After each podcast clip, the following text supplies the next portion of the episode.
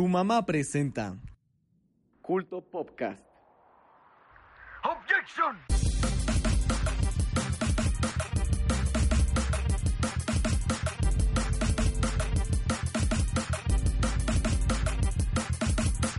El día de hoy hablaremos de Phoenix Wright, Ace Attorney Trilogy y su anime. Obi-Wan regresa, El Loqueando, The Flash parte 2, Joji y Pink Guy, el regreso de una sección, meme retro, Bad Luck Brian y mucho más.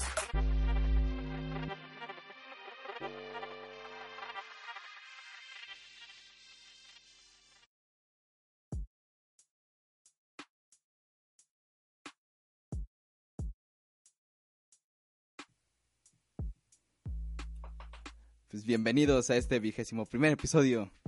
Gracias por acompañarnos durante los primeros 20 episodios y pues aquí seguimos eh, como siempre 8.36 y listos para empezar. Y qué mejor que empezar con el señor Humberto. ¿Cómo está usted? Pues muy bien, ya por fin otra vez tranquilidad después de la tormenta, pero seguimos vivos y entusiasmados por este episodio que vengo mencionando desde hace como dos episodios que iba a suceder, pero bueno, ya ahí estábamos. Está bien, se nota la efusividad. Es muy bien, muy bien. Otra persona efusiva, señor Toris, ¿por qué no estornudó ahora? Porque ya estoy mejor, ya me siento mucho más sano. Todavía no me recupero totalmente, pero más sano. Este, y. Pero bueno, sí tuve una semana algo pesada y. Pues casi ni andaba conectado ahí, ahí por, por las redes, pero. Pero pues aquí estamos, de regreso aquí. Estás más ahí te vimos rockeando en tus historias de Instagram, ¿eh? Muy enfermo, muy Ah, enfermo. Muy bien, muy bien. Y alguien que roquea, el señor Fernando, ¿cómo está usted? Uf, aquí andamos ruleando por, por la noche. Ah, pues aquí yo me encuentro bastante bien. He tenido una semana pesada en varios sentidos, pero aquí andamos. Ha estado. ah, aquí andamos presentando unos temas de, de interés general. Un tema que, que nos ha. Que, por el que muchos de nosotros pasamos, que fue el Loquendo. Y al mismo tiempo, pues conmemorando estas fechas, esas fechas, esos, esos, esos ayeres en los cuales veíamos, veíamos videos de Loquendo, vamos a, vamos a conmemorar un meme bastante conocido de esa época, que es el Bad Luck Brian. Y aquí andamos, precisamente. Muy bien, muy bien. Pues la tuviste pesada, ¿verdad? Qué bueno. Este, señor, señoritos, ¿cómo está usted? El, el invitado no especial. Ah, pues bien, bien. Hasta eso mi semana ha sido bastante tranquila. Sí, porque no haces tarea, ¿verdad? Sí, aunque la. Obviamente. Bueno, está Aunque bien. te digamos, tienes que hacer esto para la siguiente semana. No, no, Pero no. le reclamaremos en la sección, por lo tanto, pues gracias Sí. por estar en este episodio y pues demos comienzo con el señor Toris y su sección de las películas. Sí, pues. Eh, Este, tenemos varias, tenemos varias que. Este, bueno, voy a juntar la sección de, las noticias de- para tener más espacio para la siguiente sección. Más espacio de tiempo. Entonces, pues quisiera comenzar con. Este. eh.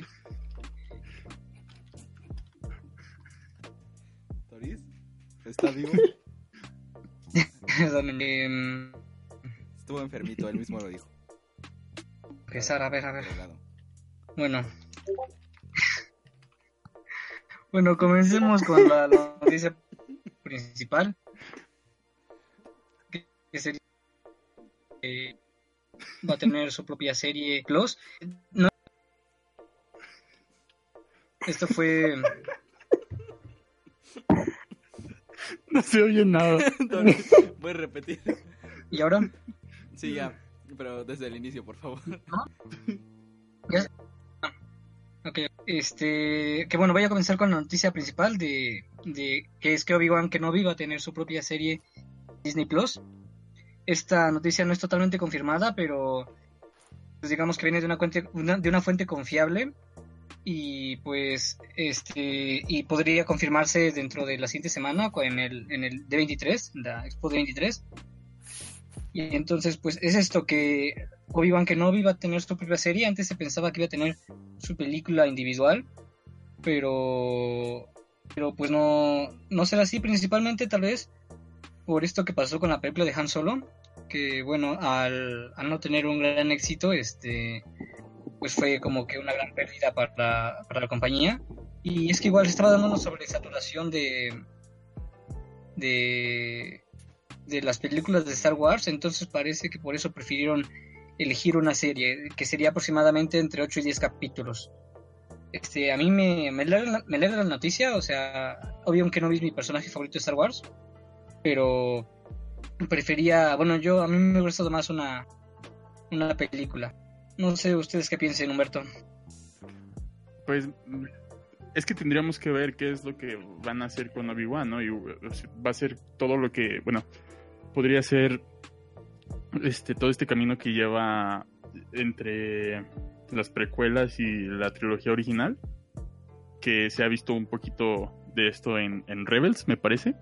Este, como que es básicamente donde mata, spoiler, ya por fin a, a Darth Maul. Pero supongo que es emocionante ya que eh, Ewan McGregor como Obi-Wan es lo mejor de las de las precuelas. Totalmente de acuerdo. Sí, sí, y bueno, siguiendo con, con las noticias igual de, de series, este, se, bueno, las series que se van a pasar de Marvel, que se van a pasar en Hulu, sea, este Ghost Rider y, y Hal, Hellstrom, o Hellstrom me parece, este, van a formar parte de su propio, digamos, universo que se llamará Adventures into Fear. Este, esto igual es una buena, buena noticia, o sea, van a estar igual interconectadas, aunque no necesariamente con, con el universo cinematográfico, o bueno, o sea, estas no van a tener el grado de, de, de conexión y referencias que tendrían las de Disney Plus, pero pues aún así, digamos, estarían dentro de esto, dentro de, pues esto que serían las series de, de Marvel, y serían una línea más para adultos, ya con más, este, más elementos incluso de terror, dicen. Este, y bueno, como ya les había mencionado, esta de, de, de Ghost Rider, este, es el mismo Ghost Rider que apareció en Agents of Shield. Y Helmstone, eh, pues contaría la historia de un, de un, ay, no, no, no, olvidé cómo se, olvidé cómo iba la historia de, de Hearthstone. Perdón. Y bueno, siguiendo con más noticias, la serie de Krypton, de Krypton, este que fue cancelada por Sci-Fi. Este esto porque la serie no tenía la recepción que se esperaba. Pero la verdad es que, o sea, no, no yo no he visto esa serie, pero en la segunda temporada parece que ya iban teniendo mejores críticas. O sea, de hecho, o sea, llegaba a ver cosas que se veían interesantes, como em, el, el lobo, el, el, personaje del lobo. Este también apareció Brainiac y, y Doomsday. Este, bueno, bueno, esta serie se supone que es del mismo universo de, de las películas del, del DCU. O sea, es como precuela de, de Superman, pero pues muchísimos millones de años antes. Y bueno, pero les digo, por el cuestión de rating, parece que Sci-Fi la canceló, pero puede todavía que se llegue a salvar este, transmitiéndose en HBO, o sea, HBO tiene intenciones de salvarla. Y y si no fue sería también en la plataforma de, de DC. No sé si alguno de ustedes vio esta serie o qué opinen de su cancelación. Señor Humberto. No, ninguno la vio. ¿Cuál, Krypton? Ajá. No, nunca me interesó. No soy muy fan de Superman, la verdad. Y de su mitología. Sí, no, no, no yo, yo, yo tampoco pero no sé, como que, sea, es que no me llamaba tanto la atención. Ahorita, pues que se canceló, ya me dan un poquito más ganas de verla, pero pues todavía tengo varias series pendientes. Este otro rumor bueno, este es un rumor este que sería que la película, digo, que sí, que Spider-Man Far, Far From Home estaría, eh, bueno, va a tener un relanzamiento igual que al estilo Endgame, bueno, un relanzamiento este un- durante una semana, este, por el 30 más o menos de, este mes. Esto sería con, pues, se supone que esta sería la versión del director. Esta sí tendría, em, pues, digamos que escenas extra, pero dentro de la película, no hasta el final, o, o eso se dice. Este, pues comenzó como un rumor de que una persona, a un, un tipo que decía hacer o trabajar en un cine, en Reddit este, publicó que le llegaron un, correo electrónico que decía que van a, van a transmitir este re- retransmitir la, la película de Spider-Man Far From Home este, durante una semana. Y luego el portal MCU Cosmic este volvió a bueno consultó con otras fuentes que le reconfirmaron esta esta afirmación entonces pues bueno no no sé qué decir porque la película de Avengers Endgame puede que haya molestado este con su relanzamiento eh, en sí Spider-Man Far From Home no tendría como que mucha necesidad de hacerlo, ya, ya es prácticamente la película más taquillera de, de Sony, la, la que ha recaudado más dinero.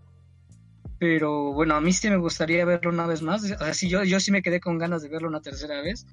Este, y más si dicen que tiene este escenas extra. Pero no sé ustedes qué piensen. Tú, Carlos. ¿Qué pasó? Espera, estaba discutiendo aquí. ¿Puedes repetir la pregunta, por favor? Ya, listo. Así que, ¿qué opinas del, del relanzamiento de de, de Spider-Man Far, Far From Home en- con, su- con supuestas escenas extra? Es mi momento de confesar que no la he visto. Ah, pues entonces sería tu momento de verla, Carlos. claro, Si claro. es que, si es que llegas al cine. De, de a quien le deberíamos de haber preguntado es a Freddy, pero tristemente Freddy no está. Murió. No, no es Pero cierto. el señor Humberto yo sé que siempre tiene una opinión clara y concisa. ¡Se murió! Pues, mira, si hacen, si las escenas extras son como las de Endgame, no, Sí, pues que mejor no lo hagan, ya den espacio a otras películas al cine.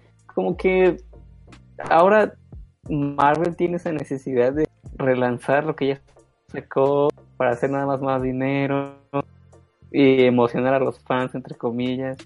O sea, más de lo mismo, o sea, al final del día, pues solo ganan más dinero, pero no aportan nada nuevo. Entiendo que con Endgame lo hayan hecho porque era así como su película que se había estado preparando de todos los 10 años y todo esto, pero creo que ya basta un poco, ¿no? creo que hay que parar un poquito. Sí. Pues, eh, hay que, es bajarnos como tren. terreno de prueba, ¿no? Si pueden relanzar esta película y tener éxito, pues ya lo van a hacer siempre. Sí, esperemos que no se vuelva así de que, bueno, y ahora Spider-Man con, eh, bueno, ¿qué- ¿cuál, ¿cuál sigue? Los Eternos con 30 segundos extra de un Eterno que no salió porque nos pareció una completa basura en la película. Ah, O sea, te haces el dinero casi casi con las obras de, la, de lo que no salió en producción. ah, exacto. Pues, Ajá. yo digo, pues yo digo que, bueno, yo lo que creo es que finalmente va a ser un fenómeno que se va a estar replicando en cuanto todavía la gente siga yendo al cine, aunque sea por esos 30, 30 segundos extra. Y ya no cabe mucho en. ca- cabe más en la ética de la, de la compañía para realizar eso, que sabemos que es muy poca. Y entonces vamos a seguir viendo eso en lugar de nuevas creaciones, que yo creo que tras, tras ya varios años de tener una constante, una constante en películas, ya no es que estemos cansados, pero simplemente no caería mal algo nuevo. Es, es- es la misma razón por la que sacan remakes de películas viejas de Disney, o sea. Ajá.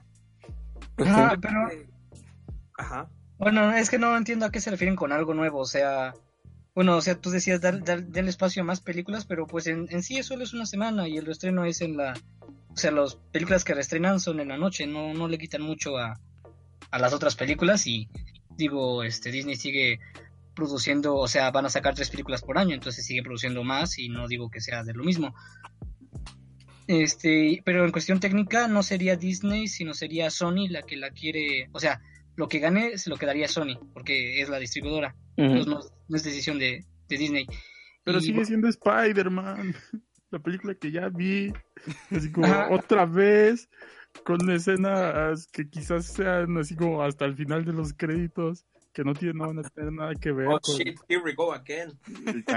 Ex- exacto, exacto. Es que va a ser como cuando eh, en Estados Unidos reestrenaron, más bien, no, no reestrenaron, pero pusieron Capitana Marvel en casi todos los cines de, de allá y nada más esa película. O sea, quitaron todas las películas como por dos semanas y la única película que iban a proyectar era Capitana Marvel. Sí, porque es que finalmente yo creo que no se, uno no está en contra de, de dicho contenido, pero se puede, yo creo que en lo que ya se está en contra y paulatinamente va, va a manifestarse en muchas personas mientras más va pasando el tiempo, es el rechazo a que simplemente, a que haya un monopolio ya por parte de estas películas. Van a, van a empezar a quitarle el encanto que hemos adoptado. Y tal vez, tal vez no sea con dos películas que vengan, pero a la larga, mientras, mientras sigan trabajando del mismo modo, la gente se va a hartar.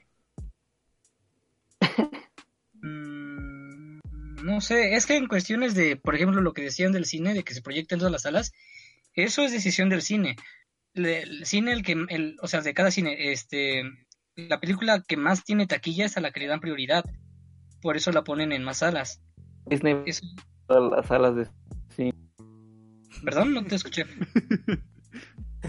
Objection. que eh, esa vez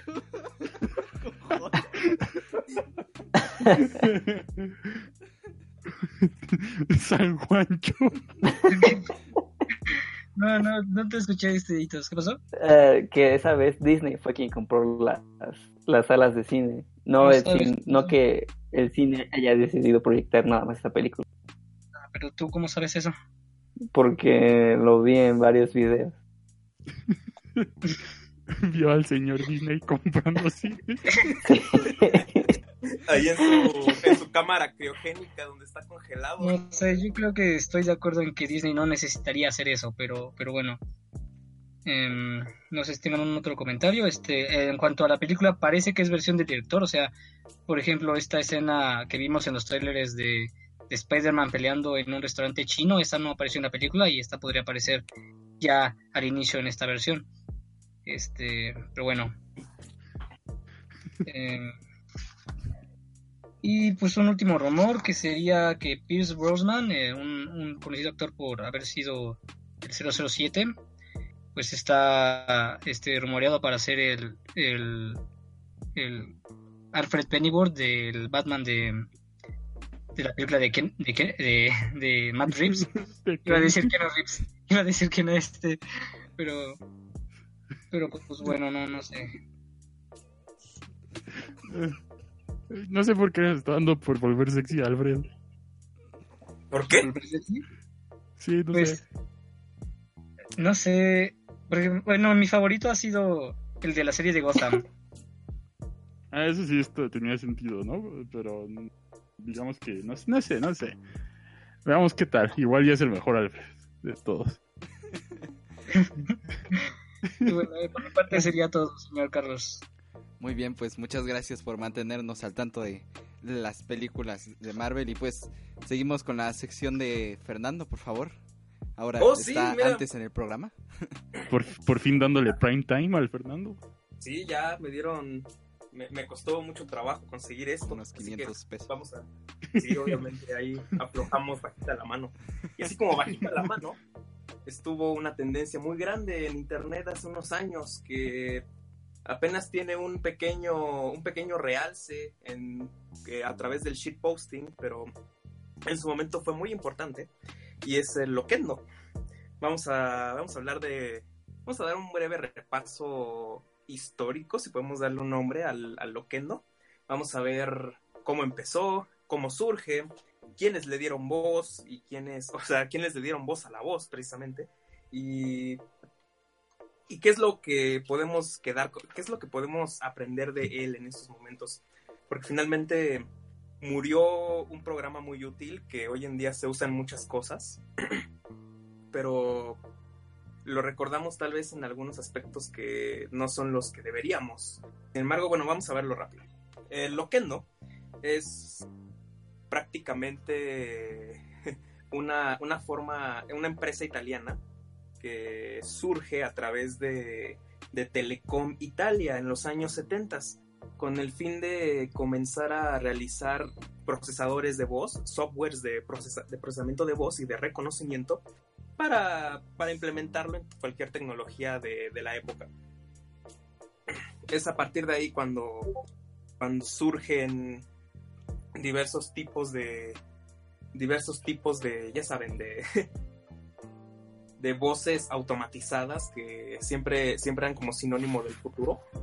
Y surgen en efecto gracias a italianos y, con esta marca de Loque, con esta empresa llamada Loquendo que su etimología es más e, a eloquence que significa que significa del latín comunicación eloquence. Y pasa al italiano como pues elocuendo y, y precisamente se dice así locuendo Pues básicamente. loqueando. ¿Lo qué? Loqueando. Casi, ah, exactamente. Pues prácticamente estos softwares de síntesis del habla eh, tuvieron una, una, vida muy normal durante los años 80 y 90, se fueron desarrollando cada vez más. Para el 2011 para el 2001, perdón, para el 2001, la compañía ya, ya estaba fundada y es un software de, para computadora bastante, de bastante aplicación. Es decir, tenía, tenía en su haber, pues, aplicaciones muy sencillas y era algo que podías conseguir. La mayoría de las veces estaba la versión beta de estos. Y espero que los tamales no estén molestando a la escucha. ¿Sí se escuchan? Poquito. Tú sigue, tú ah. sigue. Tú sigue. Espera. Deja, déjame acerco porque ahí viene. Bien emocionado.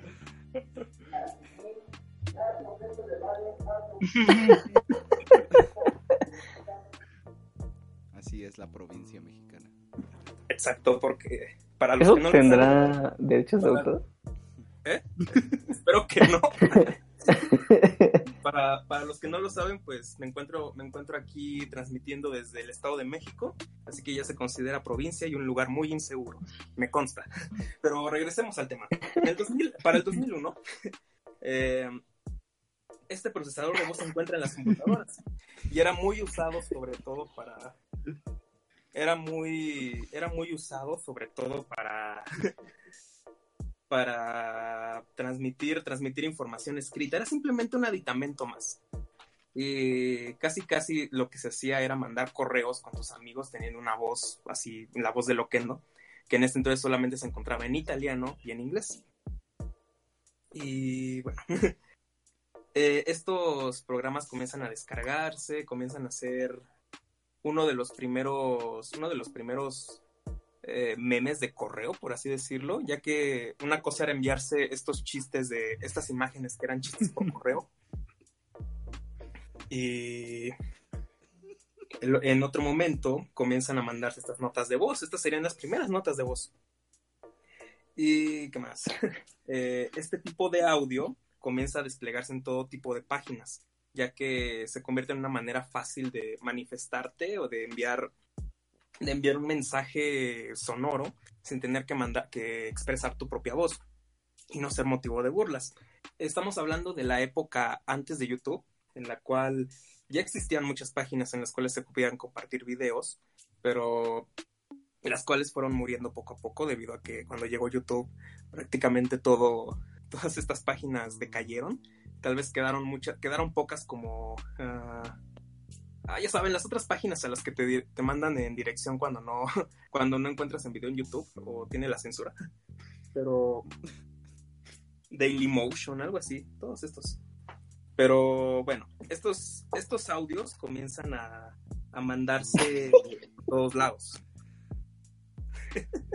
comienzan a mandarse por todos lados. Y bueno, en el 2005, ya con el ya con oh, YouTube, comienzan a comienzan a mandarse a mandarse cierto tipo de videos que no tienen mucha trascendencia. Y no podemos hablar de que habían loquenderos escribiendo aquí debido a que no hay no hay una consistencia en estos videos. Son videos que están perdidos incluso. Y aquí surgen dos tipos de dos tipos de usos del loquendo. Cuando cuando comienzan a ver videos de loquendo lo primero que sucede es que los videotutoriales toman, toman protagonismo. Se comienzan a dar las instrucciones, se comienzan a dar instrucciones, ya saben, para los tutoriales y básicamente todo está en. Ya saben, aquellos en los que se abría la pestaña de, de, notas y empezaba a escribir lo que, lo que era el tutorial. Y aquí surge el. Y aquí es en donde surge el clásico. Yo no lo descargo porque ya lo tengo y los, los, tutoriales empezaron a virar por ese lado. Esa es una zona muy aparte porque no, no, se, no tuvo mayores transformaciones hasta que comenzaron a dejar el loquendo por ahí del 2013, 2014 y comenzaron a usar su propia voz los, los, los creadores de contenido.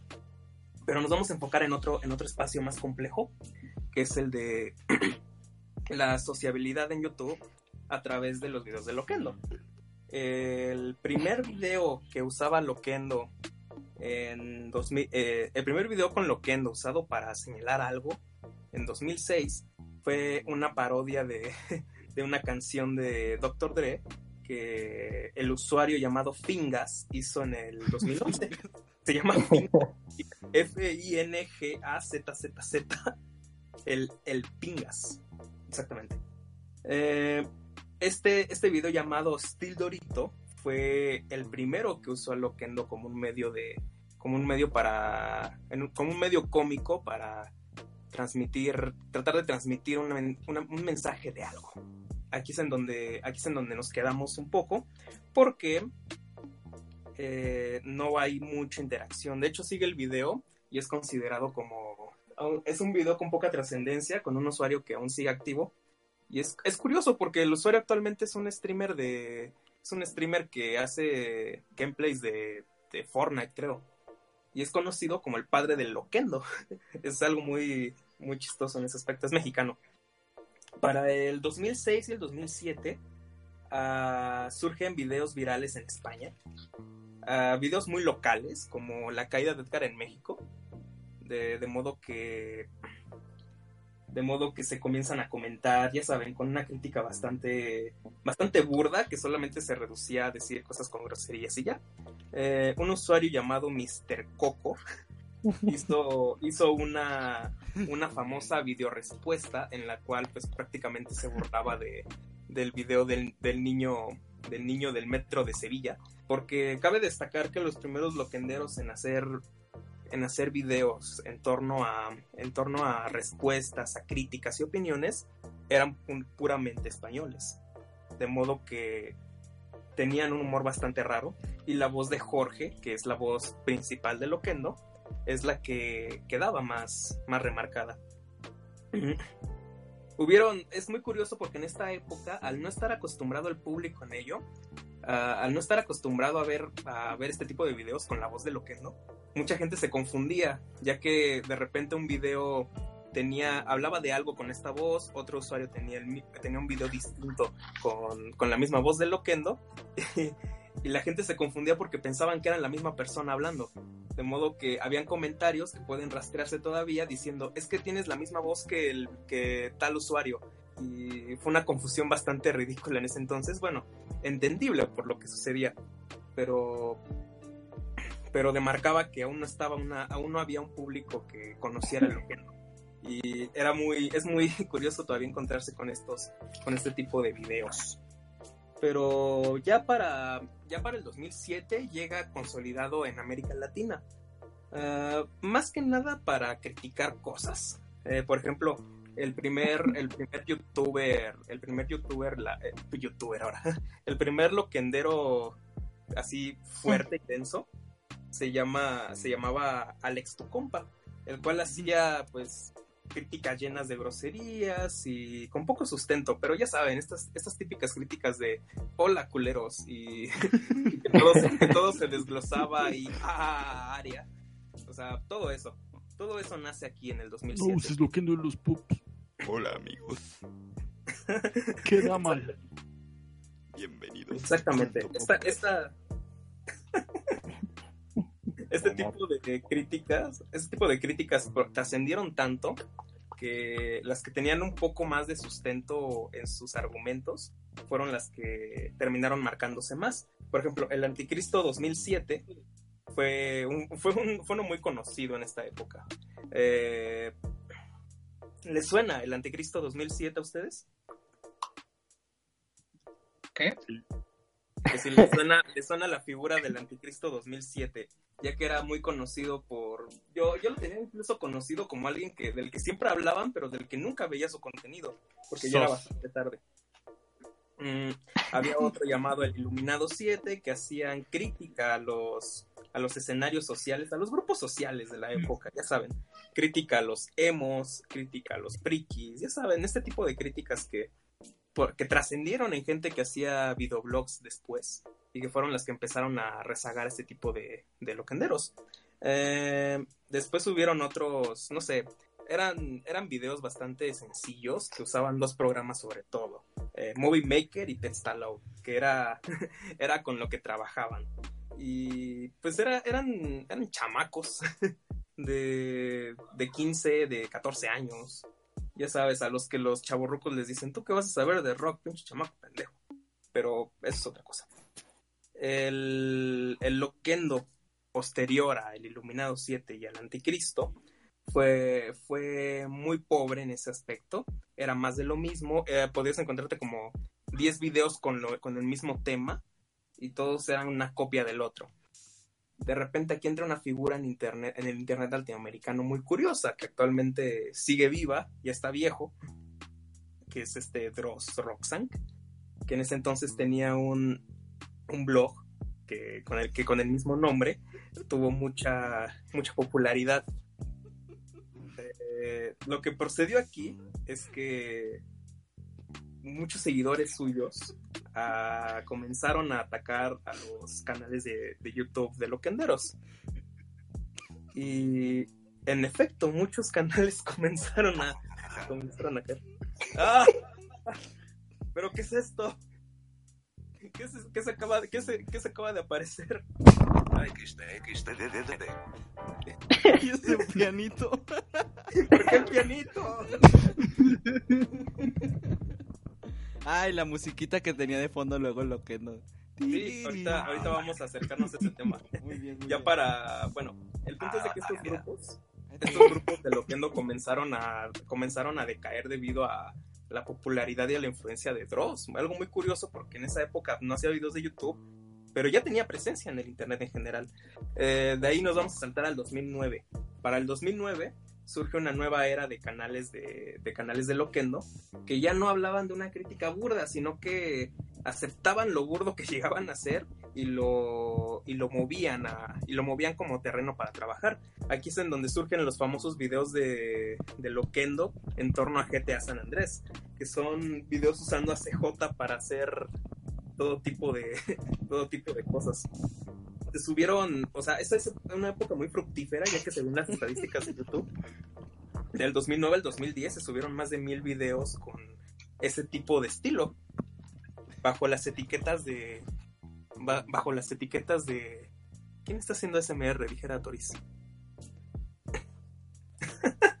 bueno, el punto es de que fue muy fructífero y fue muy popular ese tipo de videos y nace el estilo de y al mismo tiempo están haciendo el estilo de crítica del anime que es el que mucha gente incluyendo incluyendo al, compañero Carlos que está haciendo esto hoy en día procedió procedió a hacerlo ya con voz propia muchos empezaron a ir en este entonces ya que otro tipo de estilos en YouTube comenzaron a crecer en este caso los videoblogs que qué horribles son, qué horribles se volvieron, fueron y son. Y pudo haber un pudo, pudo haber un buen podemos hablar de un primer renacimiento en esta época, ya que surgieron canales que a partir del 2013, bueno, a partir del 2010 en adelante comenzaron a tener poco público, pero era un público que estaba ya muy afianzado. Eh, nos referimos a canales en donde el tema ya no era, ya no era una crítica de ningún tipo, sino que ya operaban bajo una cultura del, del loquendo. Eh, hablamos de canales como Maldito Aragán 338, que tenía los videos de CJ Cazador de Mitos, que en efecto cazaba mitos de, del GTA San Andrés. Eh, canales como Hamgise, que hacían sketches ya consolidados. O un Bellito 14, que había creado incluso un universo que fue muy breve, pero que llegó a trascender mucho en la comunidad loquendera llamado el Loquendo City. Ya era un universo en sí mismo, el cual pues estaba mal, o sea, no era la gran cosa, pero estaba, estaba bastante, bastante interesante por lo que, por lo que ya tenía referencias muy locales. Aquí es en donde muchos de estos usuarios, de estos, muchos de estos creadores de contenido de Loquendo comenzaron a usar avatares de anime, lo cual es bastante edgy para mi gusto, ya que siempre usaban personajes tipo, no sé, Alucard y ya. eh, y bueno, vamos a, vamos a tratarlo breve, vamos a tratar brevemente lo que falta. eh, sí, usaban a los Walfas, usaban a los Walfas, estas cositas todas feas que, que, bueno que también ya se están olvidando. eh, surgieron más canales que renovaron esta crítica y el GTA, pero finalmente, como, como les dije, se perdieron por, el, por los videoblogs. Para el segundo renacimiento del que hablamos ya llega el shitposting, eh, en el cual todo, todo resurge con... Bueno, sí, y cabe resaltar otra cosa, que en este universo de loquenderos de, con avatares de anime, tenían asistentes que solían ser sus waifus. lo cual también se lleva siendo bastante de, de morritos edgy, pero todo se admite, no, todo, todos éramos en parte así en esa época, pero vamos a, vamos a continuar con esto. Este segundo renacimiento ya se da con el 2000, 2017, 2018, cuando la generación que creció con ese tipo de videos, ya consciente de lo mecos que podrían haber llegado a estar, los usa para hacer una burla propia de ellos. Mm, aquí es en donde surge también lo del calle ese viejo lesbiano, usar videos también con, con Loquendo, con Loquendo en sus soportes, pero ya más una manera irónica que con lo que sucede. y bueno, uh, la otra vertiente que se quedó un poco, un poco floja fue la de los tutoriales los cuales tienen un aspecto muy, muy curioso que eres parte del YouTube de esa época, que cuando los videos no, cuando los videos infringían normas de audio, como ahorita con las donas puede pasarnos esto, sonaba, sonaba una canción de dominio público que tocaba un grupo llamado 009 Sound System, llamada Dream Escape, que es muy conocida porque los tutoriales salían así. y otra que se llamaba Born to be Washed. Y ya prácticamente. Hoy en día el Loquendo, para, para ir cerrando, para ir cerrando esta categoría, hoy el Loquendo está muy arraigado por lo que llegó a ser. Eh, digo, digo, a muchos mucho recordamos este tipo de videos y la verdad, si los veo ahorita ya no me dan risa, pero sí me recuerdan un poco aquella, aquell, aquellos tiempos donde sí me daban risa. Eh, y es muy curioso ver cómo evolucionó porque se convirtió en un arma de mercado, o sea, pero de, literalmente de mercado, porque no sé si han ido al Tianguis o a la Plaza de la Tecnología y ya el Loquendo anuncia cosas. O sea, ya dice así, reparación de teléfono celular, ¿sabe qué? O sea, prácticamente dejas de oír la voz de la gente y escuchas el Loquendo en el Tianguis porque ya se venden así y es más práctico. De algún modo, Loquendo tenía que sacar dinero, no era todo nada más andar haciendo cheat post. Sí, eso es lo, eso es a lo que quería llegar. Que su, su uso oficial, por así decirlo, ya lo ya se resignificó y la gente está volviendo a usar de este modo. Hoy en día yo creo que hay gente que tal vez no creció en esa época del internet y el loquendo ya le es muy ajeno. Pero bueno, con eso con eso lo cerraría pensando que hay cosas que hay cosas que ya le pueden ser muy ajenas a gente que no que nos está que nos está sucediendo y al mismo tiempo que con otro tipo de personas, pues no es algo que debamos de ver con malos ojos, simplemente ver que ya pasó y, y asumirlo. Pero esta es la sección, esto ha sido como un breve repaso de la historia de Loquendo, que revisé hoy mismo porque tengo mucha tarea, bueno, no mucha tarea, porque estoy ocupado, y aquí lo dejamos. Muy bien, muy bien, pues muchas gracias por esta cultura de internet. Y como diría Loquendo, pongan bachata. pues vamos a poner bachata con la sección especial del día de hoy, que es que vamos a juntar videojuegos y anime en un mismo tema. Señor Humberto, ¿qué tema es este? Así es, jaja. Este, bueno, antes de comenzar, recomendación que el señor Toris no dijo, pero porque no la he visto Bañense. y se me olvidó decirla. Bañense. no huelan feo, por favor. No, bueno, nada, salchipulpo o tamal de mole. Este, vean la película de Invasor Sim Enter the Florpus, está en Netflix, está chida. Oigan, al- antes, Y- eh, nos Ajá. comentan en el stream que a- Arky Pacman, su tía le manda videos de Loquendo y los cuenta la noticia real y verídica. Y le tiene que explicar que no es cierto. No, pues sí, es algo que también sucede últimamente. Pues, bueno, Gracias por comentar. gracias, Erky Pacman. Comencemos ya con la sección de video, video anime juegos. Dando un poquito de de background a lo que es Phoenix Wright Ace Attorney. Eh, este juego es desarrollado por Capcom para la Game Boy Advance. De hecho, la trilogía está disponible para Game Boy Advance, Nintendo DS, Nintendo 3DS, PC, el Wii a través del WiiWare, PlayStation 4, eh, Xbox One, Nintendo Switch. Y bueno, est- esta es de última generación, apenas salió la compilación en, en abril de este mismo año.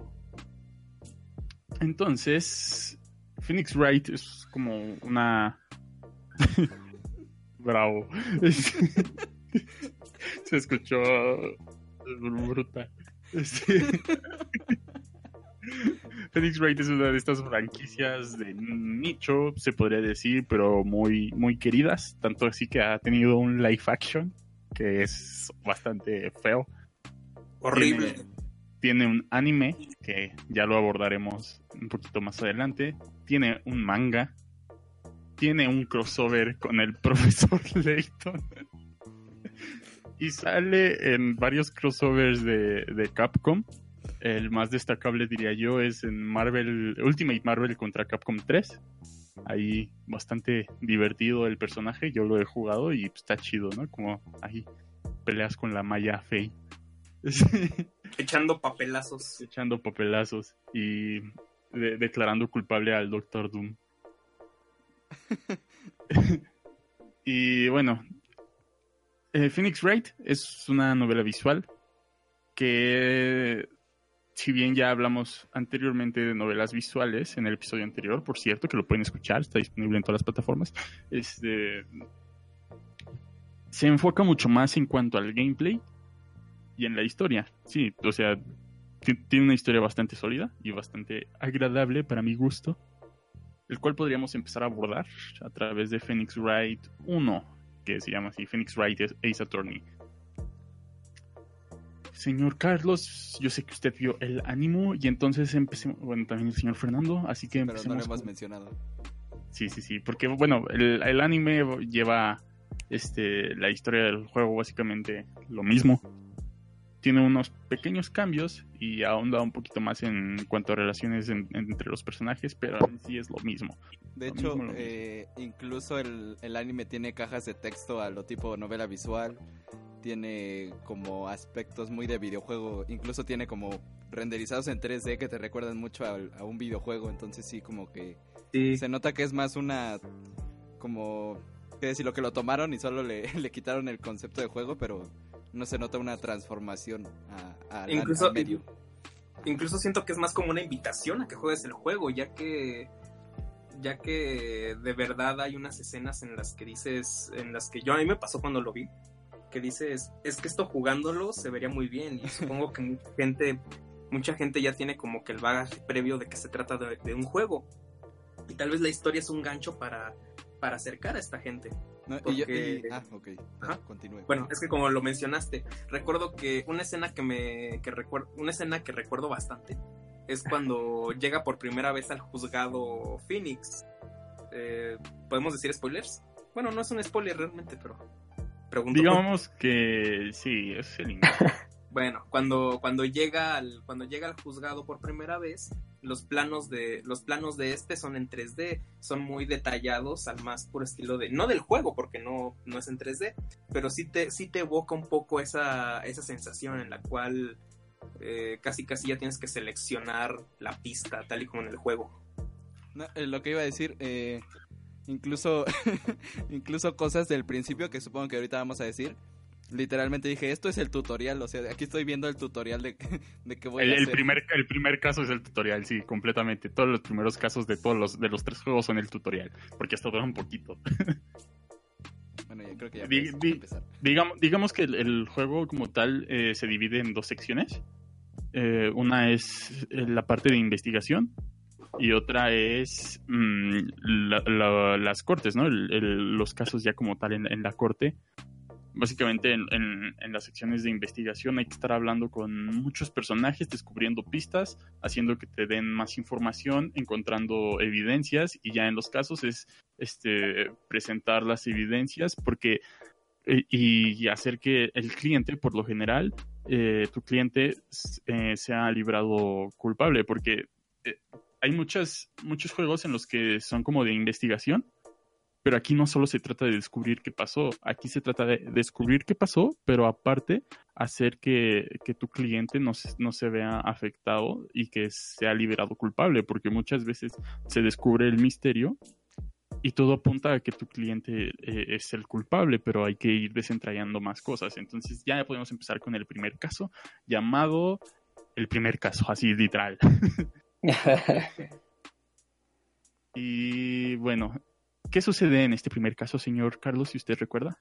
Bueno, antes que nada, como decía, eh, eh, literalmente la que es como tu tu maestra, tu bueno, tu senpai, pues, la, ¿cómo se llama la, la tipa? Se me olvidó. Mia, Mia, Mia. Mia. Sí, Ah, Mia literalmente te, te dice como lo que tienes que hacer, ¿no? O sea, le dice a al, al Phoenix que que tiene que defender, tiene que buscar las pruebas y eso, y ahí es donde yo digo que eso es como se nota que es como el guía del tutorial, ¿no? Que sabes que, que eso es lo que tienes que hacer en un juego, no tanto que te lo tengan que decir en un anime, ¿para qué te van a decir eso a ti? Pero bueno. eh, mm, En el primer caso Sí. sucede la que asesinan a la novia de Larry Boots, el, uno de los mejores amigos de Phoenix Wright, y entonces por eso lo vas a defender como tu primer caso. Así es. Eh, no sé qué tanto se note esto en el juego, pero yo siento que todo es muy plano. O sea, la, resolución de los casos y el planteamiento de ellos, pues sí es interesante, pero en cuestión de desarrollos de personajes sí siento que es muy plano, porque por ejemplo, en este caso, pues matan a la novia del, de este tipo y no veo que en ningún momento se sorprenda siquiera, ¿no? Así como que nada más, ah, nomás se murió, yo no, yo no fui y ya. De hecho, Eh, sigues eh, como- eh, eso, eso es cierto. En el juego incluso suceden así como cosas muy extrafolarias.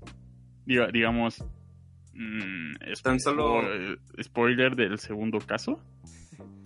Mm, que bueno, es spoiler, pero es básicamente el comienzo de toda la historia. Matan a, a Mia Fey. Y Maya está así como triste, pero ya de repente acá bien feliz, ¿no? Entonces sí, sí, eso siempre sucede, ¿no? Siempre, Y los- siempre así como, y los Ah, no, espíritus no, no, chocarreros. mataron a, mataron a alguien. Bueno, no importa. Y, y el juez siempre acá sorprendido, ¿no? Así como, oh, Dios mío. Pero bueno, estamos hablando del primer caso. Ajá, ajá.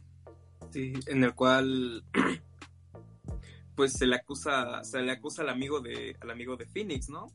Eh, hay incluso un testigo que finalmente, ya aludiendo a los spoilers, resulta ser el culpable, el cual es un vendedor de periódicos que se dedicaba a robar departamentos de las personas ausentes, en este caso cuando estaba robando el departamento de la chica, eh, al regresar ella de Nueva York, eh, la golpea con un reloj del pensador, que fue el reloj que le regaló, un reloj con forma de la escultura del pensador, Que le regaló este, ¿cómo se llama el amigo Harry o Larry? Larry. Larry. Larry, sí, que le regaló Larry a la, la chica y entonces pues muere por eso y acusan a Larry ya que el arma homicida fue el reloj que le regaló y porque él había llegado ahí horas antes. la resolución es muy vaga, por así decirlo. Es que, o sea, di- digamos que eh, esto es porque cada uno de los primeros eh, casos que te presenta en los tres juegos son, son sencillos y cortos, porque es básicamente aprende, aprende las mecánicas del juego y ya después te presentamos los, los casos un poquito más difíciles. De hecho, lo- los últimos casos de cada juego son los más largos y los más difíciles. Sí, sí, es- eso está cierto, pero prácticamente para hablar de la resolución de este caso, sí, sí. todo radicó en que como ella había viajado a Nueva York y como ella había viajado a Nueva York y se había llevado el reloj, no sé por qué, pero eh, eso es una constante también. Hay algunas cosas que no tienen mucha lógica y son más que nada para, para argumentar la resolución del caso y pues es una practicidad que para el juego sirve, pero Sí, de hecho, narrativamente, yo... eh, Ah. lo siento, perdón. narrativamente Siempre parece que vas a acabar de hablar. Ah, sí. Ah, bueno, ah, rápido, rápido. Narrativamente, pues este, tiende a ser muy pobre eso. Es por eso que hay mucha gente que no le gusta, que no le gusta mucho el anime, pero aprecia mucho el juego. O incluso, o incluso es, es peor aún, hay reviews de abogados reales viendo el programa y pues prácticamente los, los destruyen, pero porque, porque no tiene esa finalidad, o sea, no tiene la finalidad de, de evocar, de evocar, de evocar un juicio real, pero eso es otro tipo de cosa. Vamos a regresar al, al, al caso. Sí, no, no, no hablemos muy largo de cada caso porque, o sea, vamos a abordarlos tantito, entonces vámonos Bueno, un poquito pero más lo, rápido. lo ¿no? que yo quería decir es que en general lo que yo vi es que la forma en que se consiguen las pruebas es, no sé, no es tan interesante. O sea, es como un poco así como inverosímil a veces. Pero lo, lo que es interesante es en sí el juicio, no tanto lo, lo que lo rodea, ¿no? Incluso cuando se consiguen las pruebas, pues es como, ah, pues nada más así, de la nada salió la prueba. Y, y lo interesante más bien es ver cómo el, el otro abogado, pues el, ¿cómo se llama? ¿Cómo se dice? bueno, El fiscal, el sí. fiscal. Es como el fiscal rebate, ¿no? O sea, ese, ese es como el punto interesante de cómo se rebaten argumentos, pero siento que el conseguir pistas no es tan interesante o, o verosímil siquiera. No, no es el factor más interesante del juego. Sí, Simplemente no, de hecho, en el juego lo que siempre es, bueno, ya vamos al juicio, ¿no? Ya vamos a algo, algo chido. Porque igual este buscar evidencias en, en la parte de investigación suele ser la parte tediosa porque te mandan de un lado para otro y así, entonces, y, habla con este personaje, pregúntale todo esto, entonces sí se vuelve la parte tediosa, pero la mejor parte siempre es como la cross examination, que no sé cómo se traduce, este, que básicamente es cuando, ah, el interrogatorio, cuando buscas este, contradicciones con- junto con las pruebas. Sí, Mm. porque, porque es, lo, es como lo más destacado, porque hay un punto en el juego cuando, cuando, estás, cuando estás en la búsqueda de pistas, como lo has mencionado, que, y de evidencias, en la que prácticamente repasaste todos los lugares, repasaste todos los posibles diálogos con las personas. Y aún así, y eso te lleva como que bastante tiempo y no termina siendo del todo cómodo más que cuando ya llegas al juicio y estás en el interrogatorio y comienzas a confrontar todo aquello que todo aquello que llegaste a encontrar. Y si te faltó algo eh, realmente como que no pasa mucho. A lo mucho a lo mucho lo que sucede es que se repite el caso nuevamente. Así que ese es como Es que el juego te obliga a que no te falte evidencia. O sea, no, te puede faltar evidencia. A fuerzas la tienes que conseguir y donde sí la puede, donde sí puedes básicamente fallar es en, en los casos dando eh, respuestas que no son, pero no hay tanta penalización, por así decirlo. Nada más repite cierta parte del, del, del juicio. Ok, ok. pero bueno vamos a regresar al caso Sí, porque, sí, sí. porque la resolución es muy sencilla, como la, modelo estuvo de viaje en Nueva York, el, uso horario es distinto, es 14 horas adelantado, y el fallo que había ahí, la incongruencia, radicaba en que el sospechoso, el vendedor del periódico, estaba eh, había asegurado que había escuchado una hora y esa hora era dos horas antes de dos horas dos horas antes según la hora oficial de según la autopsia Eh, la resolución fue esa que lo golpeó con este reloj porque había se había llevado el reloj a Nueva York y lo había programado con esa hora y supo la hora porque al haberla golpeado este este reloj, al girarle la cabeza, al torcerle la cabeza, dice la hora con la voz de Larry. Y obviamente se le quedó marcada la hora y fue con la que procedió. Y básicamente ese fue el motivo para declararlo culpable. Y aparte se volvía, se volvía loco cuando le cuando ella estaba confrontándose ante la verdad. Entonces era muy, era muy, era, muy chistoso ver su, cómo se empieza a, a rantear bien horrible. Que hasta se, se le cae la peluca, no sé. Te la avienta así. A la cara. Ah, sí. Oye, sí. Sí, pues también parte de eso es de que el, el testigo dice algo como de que pues de esos relojes hay muchos, pero como era un regalo que hizo Larry Watts con sus manos, pues eso era mentira. Entonces también provoca la la contradicción. Y pues vámonos más rápido. Sigue el caso de las hermanas, que es donde ya comienza como tal el juego. Ya, ya bien, bien entrados. Es donde matan a Mia Fey. Que porque tampoco existe... le importa mucho a Phoenix, ¿eh? Sí, no, no. no su, maestra y todo. Sí, su mentora. Su mentada. Sí, te, te, te, digo, por lo general, no le, no, no les importa mucho cuando matan a alguien por alguna razón, así aunque sean muy cercanos, así como, ay, qué triste, vamos a resolver esto. matan a, a, a Mia Fey porque existe un caso del pasado en el que ella estuvo involucrada y pues ya hay que hay que exacto exacto. Es básicamente así como qué triste me voy con tu hermana a la que están acusando. Porque aquí es donde se conoce a, a Maya Fey porque pues básicamente es a, quien le están echando la culpa. Que hay una hay, hay como un meme entre la comunidad de, de Phoenix Wright. Es que básicamente es de que siempre echarle la culpa a Maya de todo que sucede. O sea, en el juego le echan la culpa como dos veces. No, una. Y en el segundo juego le echan la culpa dos veces. Y en el tercero, en el tercero, otra vez. otra vez le vuelven a echar la culpa por, por supuestos asesinatos, ¿verdad? Y pues ya se resuelve el segundo caso. Después nos encontramos con el caso del samurái que este es un caso que se siente medio de relleno, diría yo. No sé, no sé tú, Carlos, ¿cómo lo viste? El caso del ah, de Ah, ya, el de, el del, ah, ya. Ah, pues sí, de hecho es bastante rápido, ¿no? O sea, como que todo se resuelve así como de, ah, pues se fue esto y ya. como que, de hecho, la forma incluso de cómo mató al, al tipo, no sé si voy a dar spoilers, no creo. Bueno, la forma en cómo se sucede el asesinato es bastante como no sé, conveniente, porque cómo es posible que puedas matar a alguien de esa manera tan Sí. Y dos veces, ¿no? Se supone. Sí, sí, sí. Digamos que todos los juegos están como muy guionizados para que funcione. Pero eso lo vuelve divertido porque luego se presentan eh, situaciones bastante eh, extrañas que lo vuelven único, ¿no? Digamos que en este juego hay eh, como las medium, que por ejemplo las hermanas Faye, toda la familia Faye son mediums y pueden canalizar personas. O sea, por eso básicamente Mia está muerta, pero sigue apareciendo.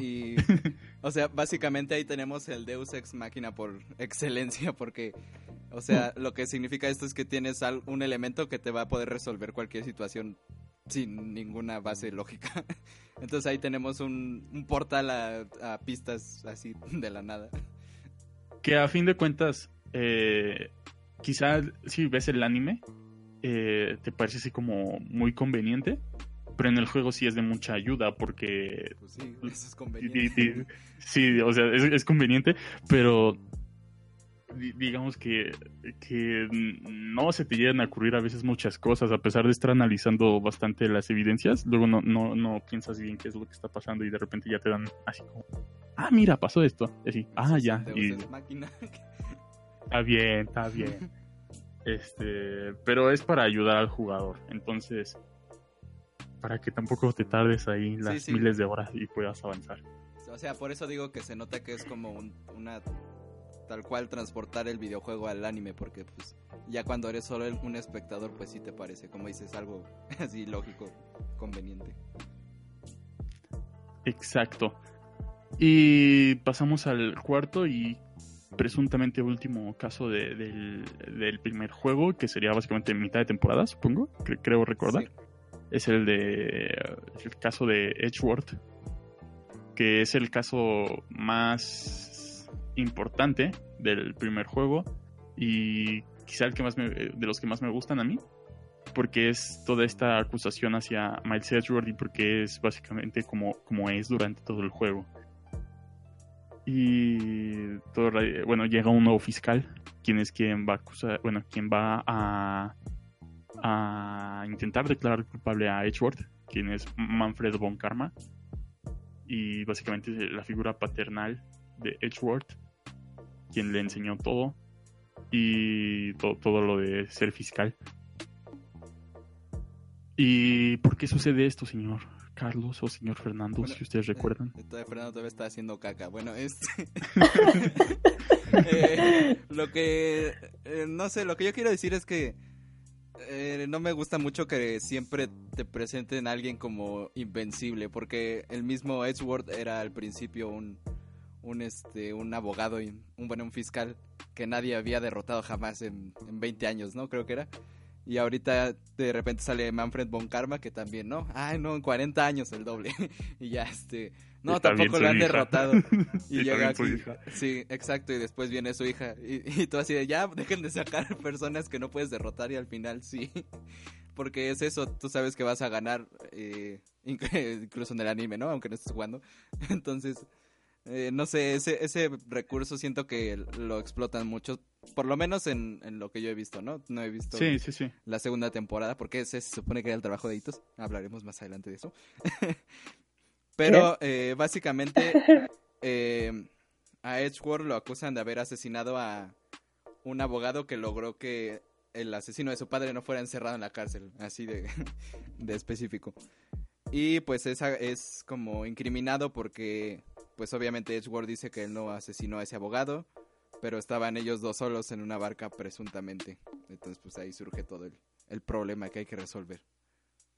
Aquí sucede, en este caso sucede uno de, lo- de, de los momentos más Bra. más más más bra, que es cuando tienes que llamar a, un loro a que declare. Ah, sí, claro, claro.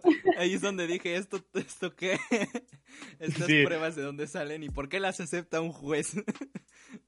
Que según una vez escuché, pasó algo parecido sí. en un caso aquí en México. Eh, no sé si fue aquí en México, pero era un caso donde el loro repitió la conversación, ¿no? Que había pasado y, Ajá. y por eso. Pues básicamente- alguien. Básicamente es eso.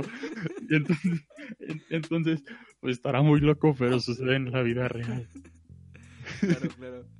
Y pues ya básicamente eh, eh, aquí ayudas a liberar a Edgeworth de, de todo su pasado.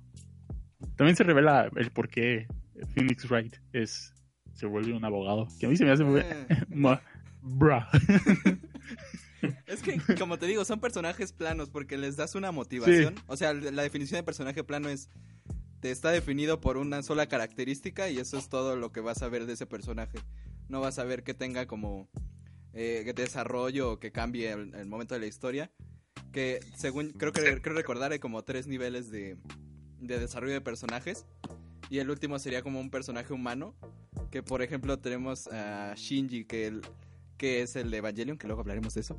Eh, que por eso a mucha gente le enoja porque es irracional, pero así somos las personas.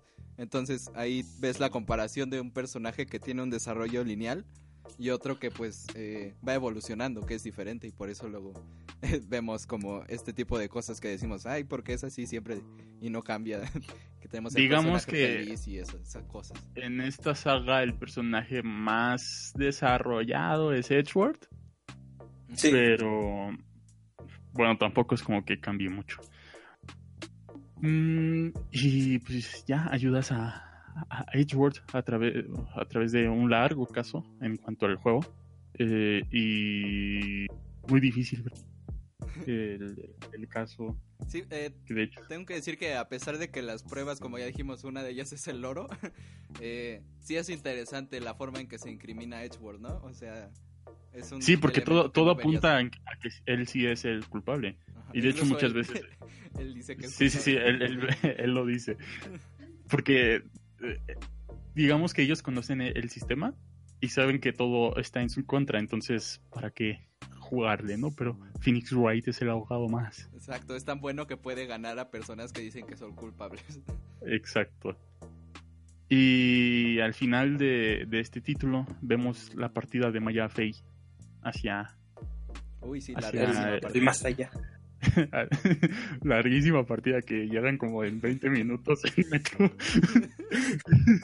Este, No, aparte en el juego, pues eh, inmediatamente la vas a ver después.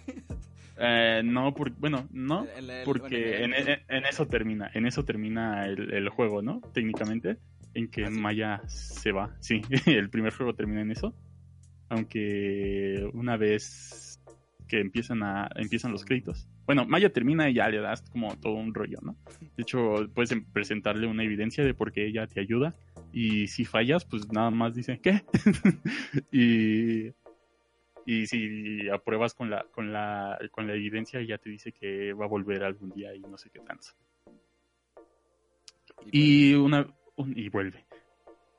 Terminando el primer juego, es- justo en los créditos hay un objection, el cual te presentan un quinto caso, un quinto caso, eh, el cual no está en el anime, ¿no? que se llama, no, no está, A- alzarse de las cenizas, Oh, me vas a que es la, eh, no, pues no, no está en el anime, entonces digamos que es un caso similar al de las hermanas, porque igual se te presentan a dos nuevas hermanas, que son las hermanas Sky, es Emma Sky, pero ahora es la incriminación de por qué la hermana mató a alguien con quien estuvo en un caso del pasado, o sea, básicamente es el segundo caso otra vez. Pero lo interesante es que te presentan nue- nuevo, nuevas secciones de gameplay que no reaparecen en, en los siguientes dos juegos, porque Emma Sky está estudiando para ser forense. Entonces te presentan acá como de... Y entonces, es- si estás jugando la, la- versión de DS, sóplale al polvito para, para revelar las huellas. Y entonces ahora vamos a echarle luminol, creo que es, para revelar este sangre. Y ahí tú tienes que estar clicando la pantallita. ¿No? Este, también eh, hay que recalcar que en la versión de DS, no estoy seguro si en la de 3DS, te dan un botón para que puedas gritar tu objection con el micrófono that y todas esas frases que dice el señor Phoenix Wright. Entonces, entonces se vuelve una, una ¿cómo se- cómo una experiencia inmersiva. Y pues pasamos al, segundo juego que se llama Phoenix Wright eh, Ace Attorney Justice for All, el cual también tiene, también tiene un cambio con respecto al anime. Empieza con el caso de, de Maggie, que sí. Esto sucede en- a, a partir de la segunda temporada, que al parecer Itos sí sabe qué onda. Este, pues este igual es el, el caso tutorial. Nada más que esta vez eh, la excusa para explicarte todo de nuevo es que eh, el, el verdadero asesino golpea a Phoenix Wright en la cabeza para que todo se le olvide y poderle, poder recuperar su celular. entonces por eso Phoenix Wright tiene amnesia. Y entonces te tienen, que, tienen, te tienen que explicar todo de nuevo y el caso básicamente se resuelve porque el, el criminal se robó el celular que era tuyo y no, no alcanzó a robar el de evidencia que era el de él. Entonces, pues ya, en eso termina el primer caso tutorial, tutorialazo. Y empezamos con el... lo único que vio. Ah, sí, es cierto, es cierto. Entonces, ¿qué te pareció este caso? Ah, pues como han dicho, o sea, es como que muy rápido todo, ¿no? O sea, como que las evidencias salen así de la nada. Pero hasta eso, pues me entretuvo, o sea, me parece bastante divertido las expresiones y como dicen, ¿no? De que el object, objection, eh, esa madre, eh, eh, objection, Eh, cómo le vuela Inyección. en dirección. Nunca supe Lo que cómo sea. se escribía. Igual que en, en el tutorial. Sí, sí, sí. Es, al- algo que tiene el, el juego es que como estaba hecho en sprites, eh, tiene, un- tiene una en, en refresco, tiene, tiene muchas expresiones bastante, ¿cómo, cómo podríamos decirlas? Eh, mm, mm, bastan- bastante brap. Burrap. Bruh. Este, que son divertidas, ¿no? Se vuelven divertidos ver cómo, cómo se enfurecen y todo esto. y com- comienza ya el, el caso que es el segundo, entre comillas, pero ya es el, el fuerte. ¿Cuál es, señor Carlos? Usted me puede recordar. Ah, perdón, ando muy simple. Este. ah, Muy bra. muy bra. Este. El caso es que, bueno, como ya sabemos, eh, ¿cómo se llama? Maya. Maya es una medium. bueno, eh, que no me acuerdo bien cómo llegan a, a donde está Maya. No sé si. En metro. Bueno, sí, pero el, el tipo va directamente con Phoenix, ¿no? Para pedirle que la lleve, creo. ¿Lo lleve Ah, con ella? sí, porque, porque habló con alguien que le dijo que, que de hecho está eh, eh, envuelta en el caso. Este, envuelta, supongo. No sé si quieres, si se dice así. Eh, no importa. Eh, le dice que tiene que ir a- hacia... No, no recuerdo cómo se llama el lugar donde, donde estudia Maya, que bueno, donde vive, que es la, man- la mansión Fey. Eh, y, y, pues tienen que ir ahí para canalizar a- al espíritu de, de alguien que murió Que es interesante, porque este planteamiento sí es, este, no sé, eh, por lo menos inesperado eh, y poco común, ¿no? Porque el caso es que al ser una medium, pues cuando invocan a un espíritu, pues lo- la posee a ella. entonces, eh, en el momento de la sesión ocurre un asesinato y entonces dicen que es, eh, bueno, presuntamente fue eh, Maya mientras estaba como pues poseída por el espíritu y entonces la, en la primera vez nos cuestionamos si entonces es su culpa o no porque fue ella pero técnicamente no porque estaba poseída, ¿no? Cosas de, de, ju- de juicios, ¿verdad? Exacto, aquí es donde conocemos a uno de los, de los siguientes personajes principales secundarios, quien es Pearl Fay, que el Fernando ya nos contó Sus tendencias. que le gustan las niñas de 9 años. Este, eh, pues ya es el, personaje kawaii, la loli de, de la historia. Y un poquito ya más rápido que se empieza, empieza a alargar esto. Pues al final Maya no es culpable. Pero... eh, no sé cómo explicarlo.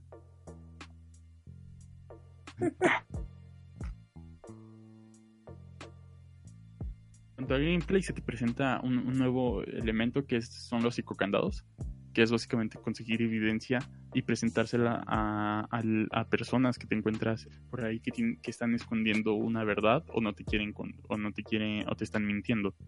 Eh, esto lo, lo vuelve un poquito más difícil, por así decirlo, un poquito más interesante el juego pero nada fuera de lo común, es básicamente tomar elementos de los juicios y agregarlos a la zona de investigación para que se vuelva más interesante.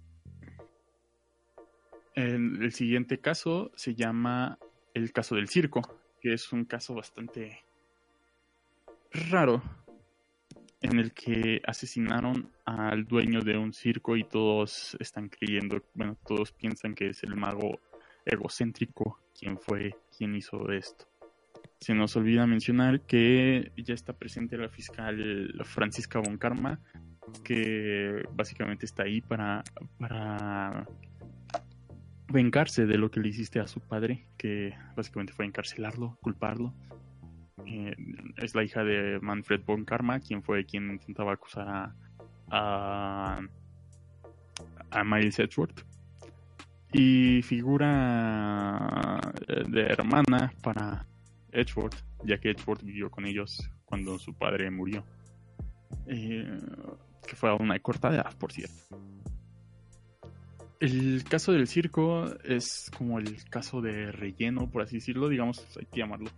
Porque siempre hay uno que es el caso de relleno. En el anterior fue el de El Samurai de Acero, este es el del caso del circo.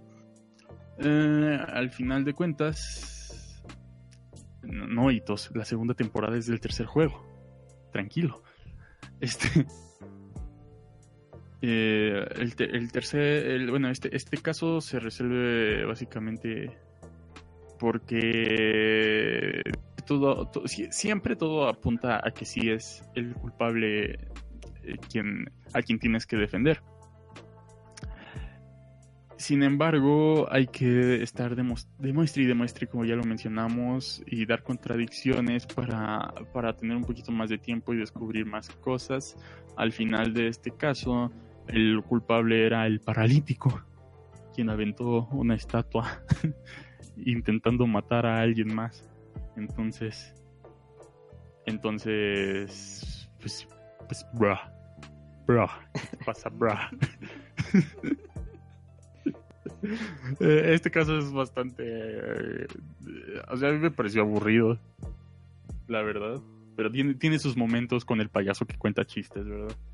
Eh, y que se pone a volar en el, en, el juzgado. Mm, nos vamos ya al, último caso de, de este juego, que es el de el samurái de Níquel, donde secuestran a Maya Fey, pero antes de que la secuestren, eh, matan a, a una a, un actor quien era quien hacía a un personaje de, de, este tipo como eh, no sé nos presenta en el primer juego del Samurai de Acero básicamente son de las mismas series Eh, de hecho está, estás en en- ahí porque a quien defendiste en el juego anterior te, invi- te invita a esta presentación de, nuevas series y, Ma- y Maya Fey pues es, fan, es fan de, estas series. Así que van, pero vaya, al parecer lo sigue las desgracias y em, lo sigue las desgracias a estos personajes y matan a alguien en donde se encuentran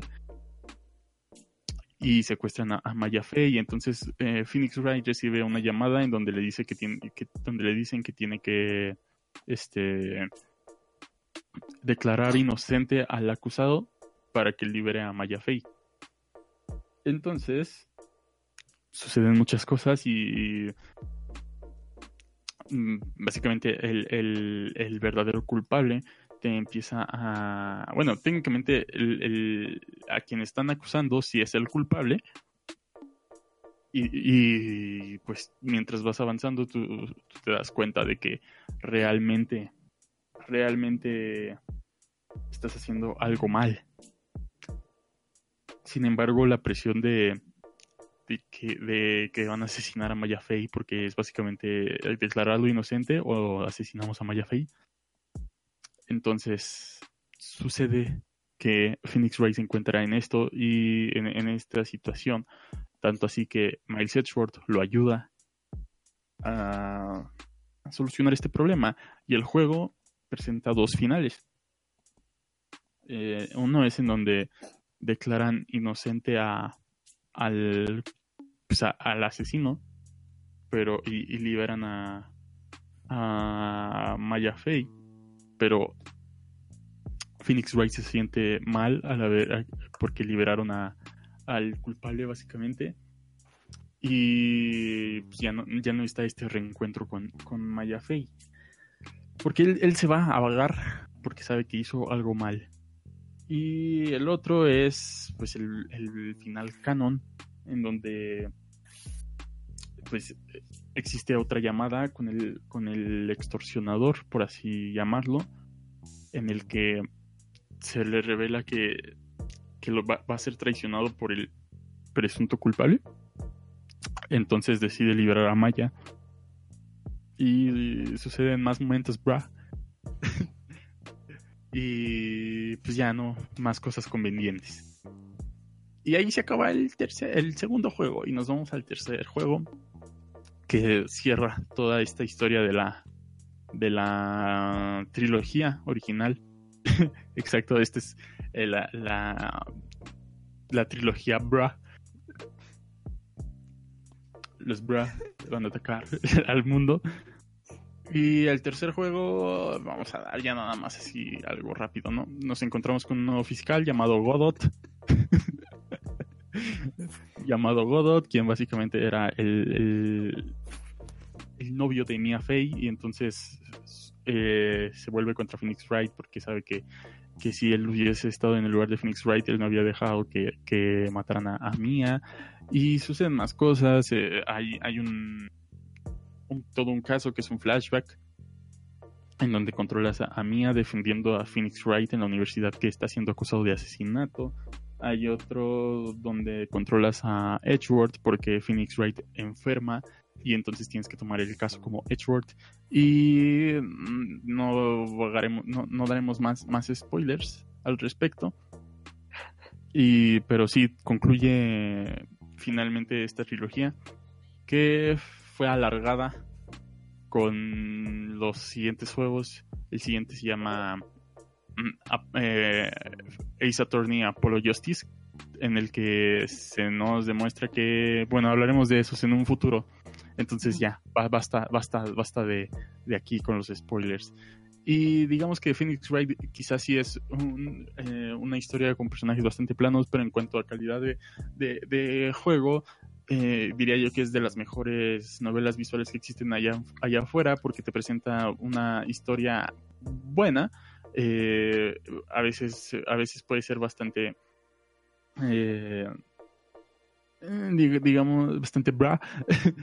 y, pero uh, sobre todo en los casos fuertes se vuelve bastante interesante cómo, cómo voltean las cosas para eh, declarar inocente a los, a los sentenciados.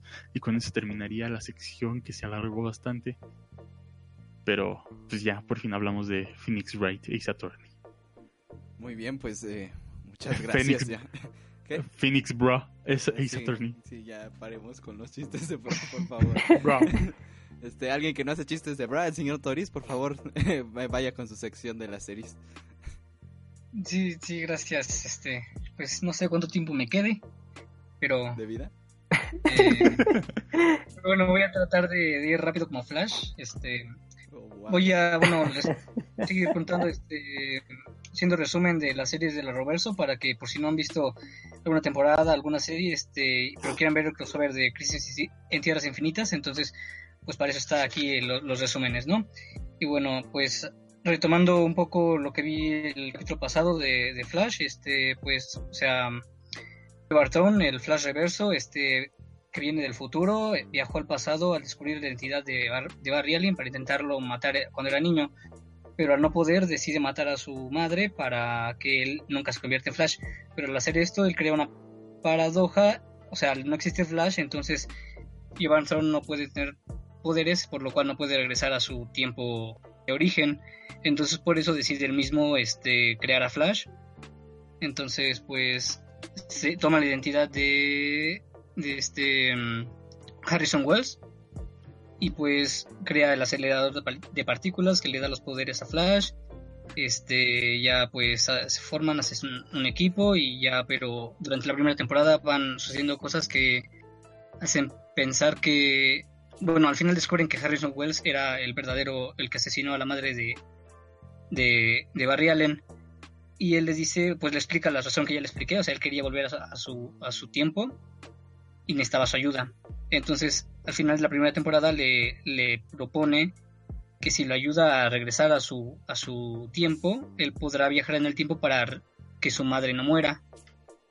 Entonces, pues Barry acepta este y regresa en el tiempo para intentar salvarla, pero al hacer esto ve que su el, el Flash que está del futuro que estaba ahí presente le dice que no lo haga, dice no no no no lo hagas compa.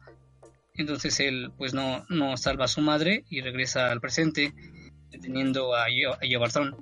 Este él se enoja por no poder volver a regresar a su a su tiempo y pues está ahí ya casi dice que va a matarlos a todos y ahí es cuando eh, digamos su antepasado de Joe Barton se suicida para que este nunca nazca y ya bueno él se desintegra, pero esto también crea una este, singularidad, que es un agujero de gusano gigante en el cielo y está a punto de destruir la ciudad. Así acaba la primera temporada. Con un momento pana. Este, ah, empezando la segunda, se explica que, bueno, Barry no fue lo suficientemente rápido para, rápido para detener la singularidad y entonces el- un superhéroe que estaba ahí, este se llama este, Firestone, pues básicamente se sacrifica para detener ese agujero negro y, y pues, pues muere, pero, pero la ciudad se salva. Y a partir de ese momento es cuando ya la ciudad reconoce a Flash como un héroe público.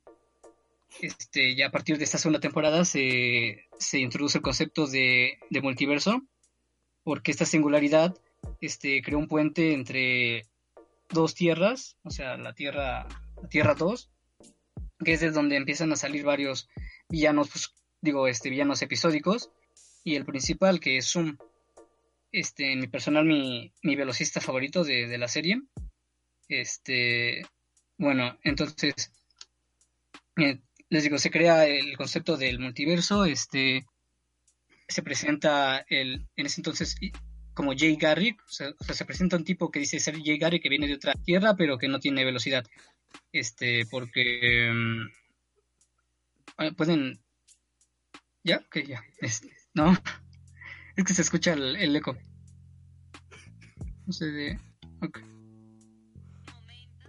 Mm. ya. Y este, entonces, eh, es que me desconcentra mucho el ruido. Vale. Ah, ok. Este, como Jovan Tron había tomado la identidad de Harrison Wells, pues entonces se puede decir que Tierra 1 ya no tiene un Harrison Wells.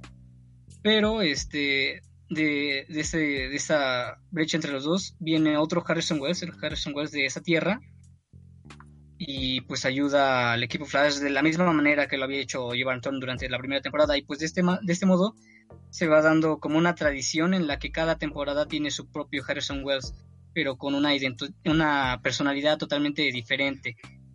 Entonces este segundo Harrison Wells es eh, igual inteligente, pero muy frío, mucho menos afectivo que los demás.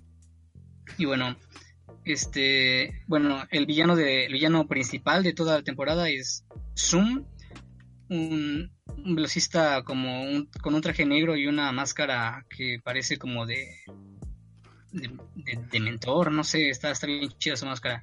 Pero él, su motivación, bueno, la motivación que tiene es que él era, digamos, él tuvo una infancia horrible y se, pues en sí es un criminal este sádico y, psi- psicópata en su tierra. Y cuando iba a ser electrocutado en la silla eléctrica pues le cayó el rayo que le dio los mismos poderes que a Flash. Entonces su motivación es ser el, el velocista más rápido de todos. De este modo este fue que bueno conquistó su tierra y pero no, no es suficiente para él. Entonces decidió ir a otras tierras. Ahí conoció a Jay Garrick y decidió tomar su identidad para jugar igual como el héroe. Ya luego llega a Tierra 1 y conoce a Barry Allen y, dice que lo quiere superar, pero también tiene, él al ser tan rápido, este, inventó su propio suero de velocidad, o algo así como, como este, como suplementos, así como los fisicoculturistas, entonces esto lo hacía ir más rápido, pero también lo estaba matando, le estaba quitando su velocidad, es por eso que eh, eh, Zoom quiere quitarle, arrebatarle la, la velocidad a Barry. Entonces lo chantajea y si este se la es- le quita la velocidad. Y pues en una parte este, Barry tiene que recuperar su velocidad de la misma manera en que lo hizo en el cómic de, de Flashpoint. Se somete como una especie de silla eléctrica en la que le vuelve a caer el, el rayo y recupera su velocidad. Entonces, Zoom lo reta a una carrera para ver quién es más rápido, pero también tiene la intención de que esa carrera alimente un aparato, este, Luego. alimente una máquina que tiene la capacidad de destruir todo el multiverso menos la Tierra en la donde se encuentra. Y de esta manera, pues Zoom sería el, el único velocista de- del multiverso. Una trama muy parecida a la de Crisis en Tierras Infinitas. Pero bueno, ah, otra cosa es que, bueno, en esta temporada se introduce a Jessie Quick, que es hija de Harrison Wells, y se introduce a, a, a este, ah, perdón, este Wally West, pero en morenito, no en pelirrojo, Ah, y, y no como velocista, o sea, se, se introduce como el hermanastro de, de Iris West. Entonces, bueno, la, empieza la, hacen su competencia, su carrera y Flash le gana haciendo el mismo truco que hacía Zoom para estar en dos lugares al mismo tiempo, que es hacer una, un remanente de tiempo. Esto es viajar unos minutos antes al pasado y de esta manera va, va a haber dos o más, más, este, pues mismas personas, o sea, dos o más Flash al mismo tiempo. Entonces, de esta manera eh, Barry crea sus remanentes, salva a sus amigos, pero el otro Flash se sacrifica para detener la máquina. Este, ah, bueno, otra cosa que hizo antes para motivar a Flash, Zoom había matado al padre de Barry. Y bueno, esto hizo que se encabronara, ¿no? Pero bueno, al vencer a Zoom, este, y pues liberar al prisionero que tenía, o sea, Jay Garrick, descubren que este Jay Garrick pues es, o sea, es el padre de Barry y de otra tierra. Entonces, al, hacer, al, descubrir esto, como que Barry se empieza a, a, sentir muy mal, muy deprimido, y pues dice, no, siempre sí quiero salvar a mi madre. Entonces, así acaba la primera temporada, Barry regresa al mismo tiempo, o sea, la misma noche que murió su madre, este, pero esta vez sí la salva. Este, y al hacer esto, bueno, comienza la tercera temporada que se crea una realidad distinta en la que en la que los padres de, de, Barry están vivos, él vive con ellos todavía, pero pues no se hizo tan amigo de Iris West pues porque no nunca se fue a vivir con, con ella, este tampoco conoció a Cisco ni a Caitlyn, Cisco termina siendo el millonario y Caitlyn nada más una una médica, este pero sí nada más este y pero Ah, y bueno, en esta, a diferencia del cómic, esta parte no me gusta, es que Barry sigue teniendo su velocidad. No debería de tener por qué, pero, pero bueno, sigue teniendo su velocidad.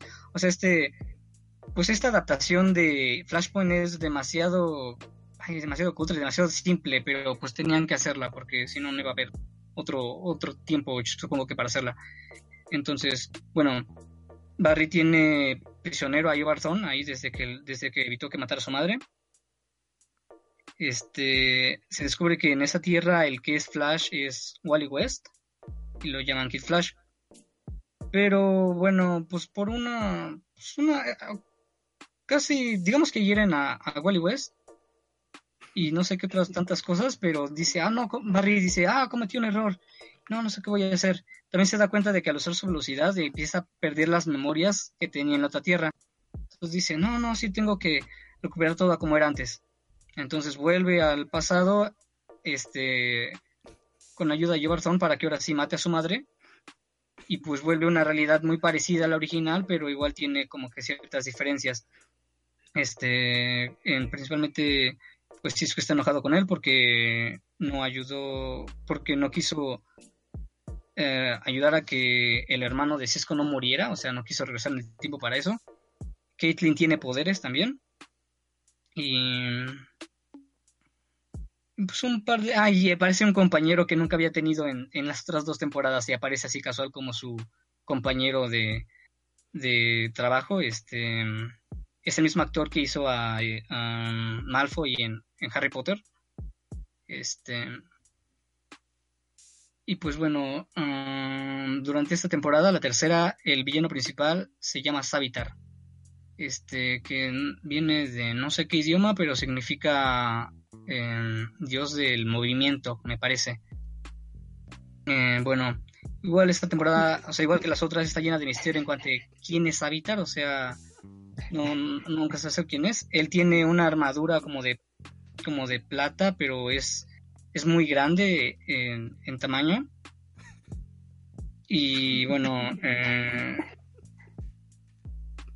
los villanos este, episódicos que aparecen en, en esta temporada son creaciones de, de Savitar, pero son como, o sea, las versiones que existían en la realidad de Flashpoint eh, Savitar las trae a, la, a, esta, a esta realidad.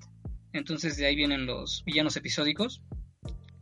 Bueno, ya este algo curioso es que cuando Barry se enfrenta a, a Savitar, le pregunta quién eres y él le contesta soy el futuro Flash. Pero ya más avanzada en la temporada, este pues descubre que literalmente él era el Flash del futuro.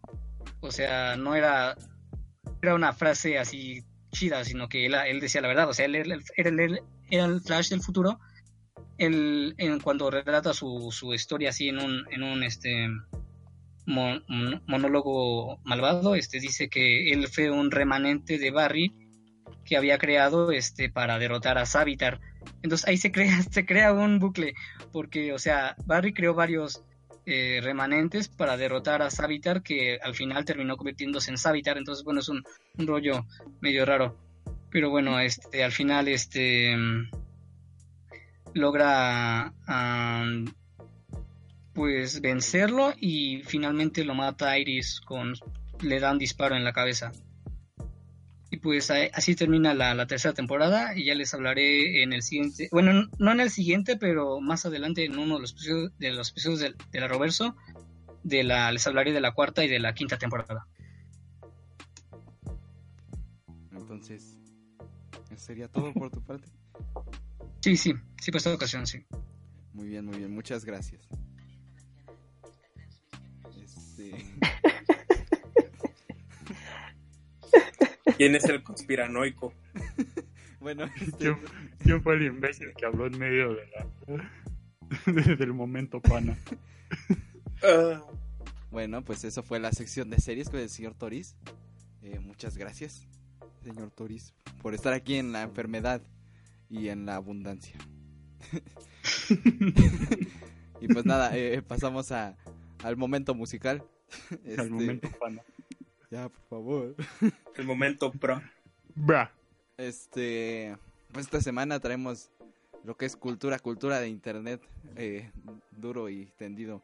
Este, vamos a hablar de Yoji, de Diagonal Pingoy, eh, que pues eh, su nombre real es George Miller y pues casi todo el internet lo conoce por Filthy Frank, un canal muy, muy conocido en I'm YouTube. Gay.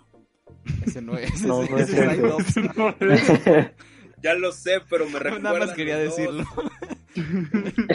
quería hacerlo Está bien, público. Fernando, lo entendemos. Aquí no. Este, bueno, este Filthy Frank, eh, un canal muy conocido en YouTube, sobre todo por su contenido como, ¿cómo llamarlo? No creo que tan polémico, pero sí como eh, estrafalario. eh, que no- en, en lo personal recomiendo la saga de los pasteles, creo que esa es muy icónica. Digamos Pues, que a- actualmente ya no funcionaría de la forma. Ajá, sí. De hecho es un, un contenido muy ligado a su época porque eran principios de YouTube. Y el mismo personaje de... Bueno, hay varios, ¿no? Pero está Papa Frank, por ejemplo.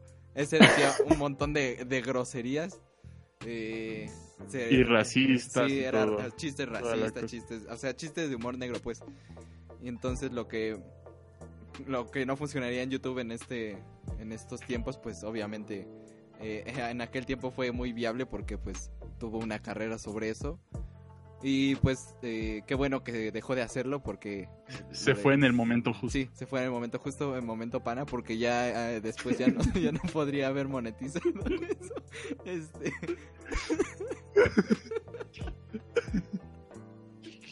Ay, ay, síguele. bueno este eh, George Miller que es el la persona que está detrás de esto no es un loco de mente como podríamos pensar al ver sus videos. De hecho, eh, bueno, hablando un poquito sobre él, eh, actualmente tiene 26 años y nació en Osaka, Japón, lo cual pues es muy visible en sus facciones que es alguien que proviene de Asia. Y tuvo educación eh, canadiense ahí mismo en, en, en Japón, entonces es interesante. Y de hecho eh, es mitad japonés y mitad australiano, pero pues su carrera la realizó en Estados Unidos. Así que pues hay de todo en ese señor. Eh, Campechano. Sí, sí, sí. Y ojalá fuera de Campeche. este. lo, lo- este, desde el principio, eh, estuvo interesado en la música y de hecho eh, su canal siempre fue como para promover ese aspecto, o sea, como haciendo un símil en la plataforma, aunque en, en menor escala porque es el mundo hispano. Pues por ejemplo, Dross, eh, personajazo de internet que ya hablamos un poquito de él, eh, empezó a ser eh, youtuber porque quería publicar libros y entonces usó la plataforma como un trampolín y pues por eso tenemos sus libros, ¿no? Que tanto nos, nos meten en los videos. pues algo así fue con Joji. Al principio eh, eh, su- eh, la idea del canal era pues tener una plataforma igual para sacar su música. Y pues poco a poco se hizo muy conocido en internet. Eh, Filthy Frank es una, un fenómeno en internet que pues se quedó muy arraigado en, en la cultura, subcultura de internet porque memes hay de- en todos lados en ese señor. Y entonces aquí es donde eh, introducimos a sus personajes. Que en el show, por así llamarlo, eh, pues de repente empezaron a salir personajes, ¿no? Eh, Safari Man, por ejemplo, eh, o Chin Que en paz descanse. Sí, sí, sí. Pobrecito. este, bueno, eh, entre, entre todos ellos eh, destaca Pink Guy, que es pues este, o sea, el mismo George Miller, pero con una, un, ¿cómo se llama? Un traje de, Traje rosa. sí, un traje De rosa pa- que le cubre todo menos la cara. Un traje Y- de pana. Un traje pana. Y entonces lo que pasa es que la forma de comportarse de, de Pink Guy es eh, un chiste sobre lo, el retraso, más o menos. Eh, podríamos dejarlo por ahí. Cuando actúa normalmente, porque tiene su fase musical, que ahí es donde vamos a ver que es eh, la, forma de en que va a como a publicar su música Joji. Bueno, Joji, eh, George Miller al principio. Y entonces eh, eh, lo que pasa es que cuando empieza a cantar eh, Pink Eye, pues es un rapero así muy bueno. este Y pues este Humberto nos va a hablar un poquito de la música de, de Pink Eye porque pues es, este rap es muy, muy especial, ¿no? no sé si quieras describirlo, eh, Humberto. en esta Ah. Pink, Pink Guy hace música que haría Filthy Frank como tal, porque se mete a temas eh, bastante raciales, a temas bastante grotescos, y a veces, de vez en cuando, sale por ahí una que tiene sentido. Por una de las canciones que re- las vas a decir por orden. No, no, pues tú dilas este, como tus highlights si quieres. a los bueno mis highlights son- una es eh, a True Friend que es básicamente un tributo a la muerte de Arambe Eh, mu- mu- muy, muy bonita la canción de hecho Eh, otra es este la canción de la Friendzone Friendzone Song donde básicamente te dice que, que, que, pues eres feo y no nadie te quiere Otra es- se llama We Again, que es, dura muy poco. Y esa, esa es bastante buena, a mí, a mí me gusta. Eh, no, no tiene contenido eh, grosero, grotesco, la mayoría.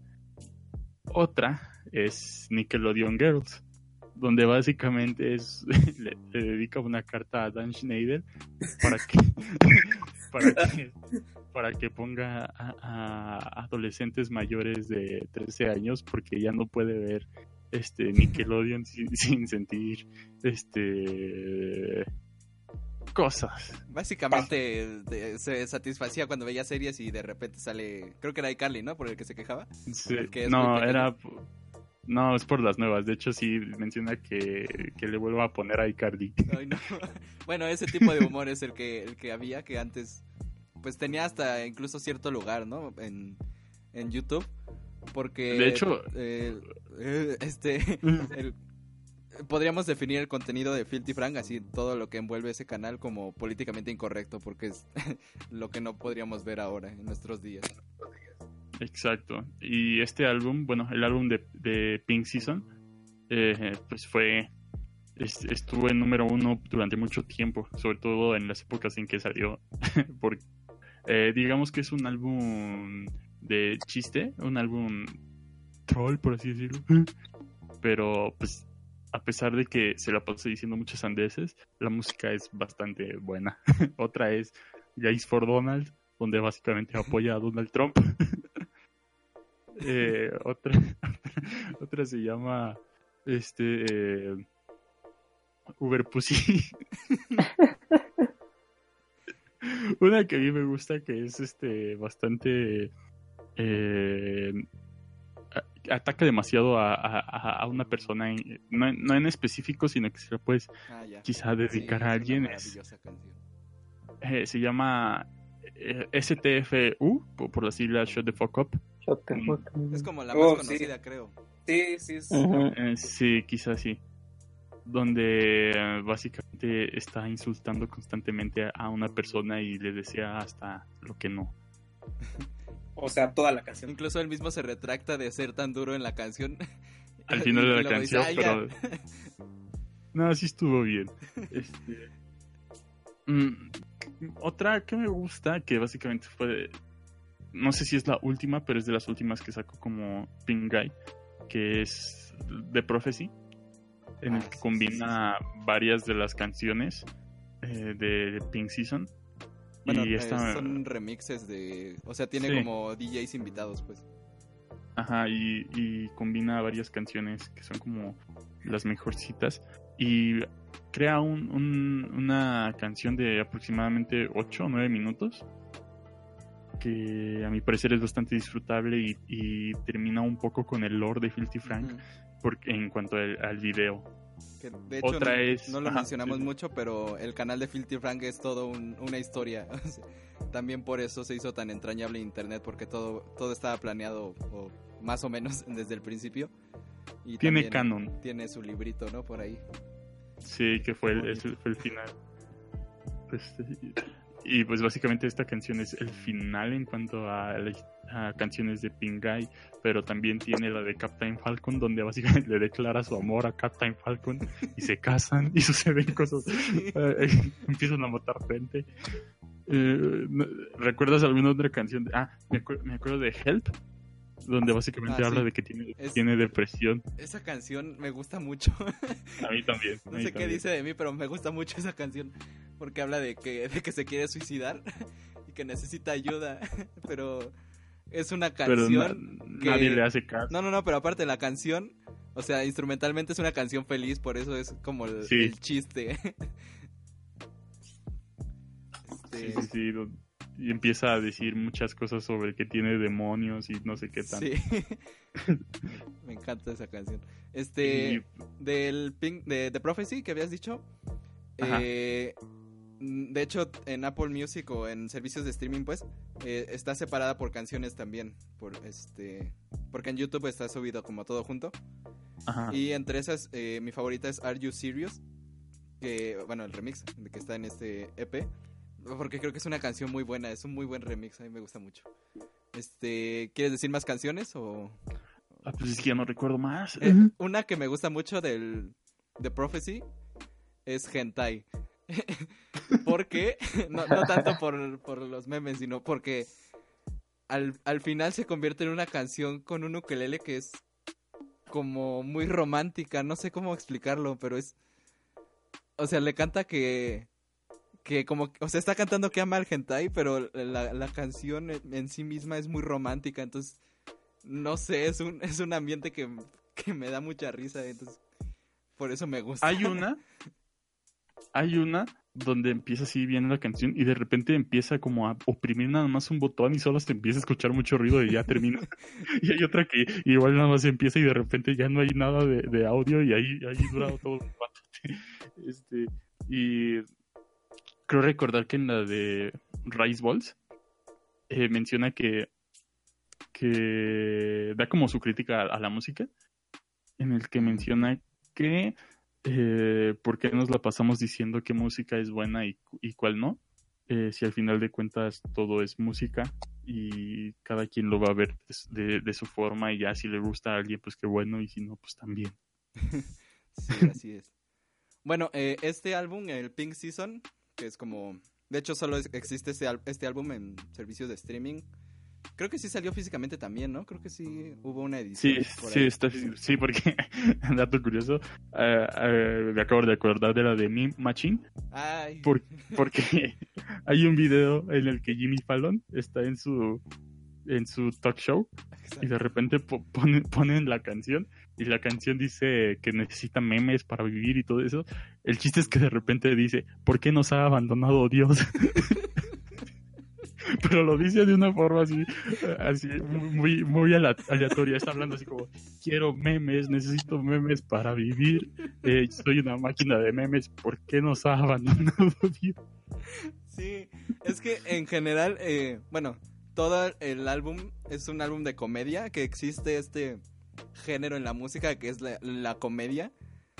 Eh, que por ejemplo tenemos eh, exponentes como Lonely Island, que si los buscan por ahí van a ver que son canciones que se burlan de los mismos tópicos de las canciones como mainstream. Pero entonces lo que pasa en este álbum es que eh, no te lo puedes tomar en serio porque es de comedia. Y eso es como el, la El magia que chiste. tiene eh, Pink Guy como, como fenómeno musical. Que como habíamos visto en, por ejemplo, en el Vaporwave, es algo muy de internet.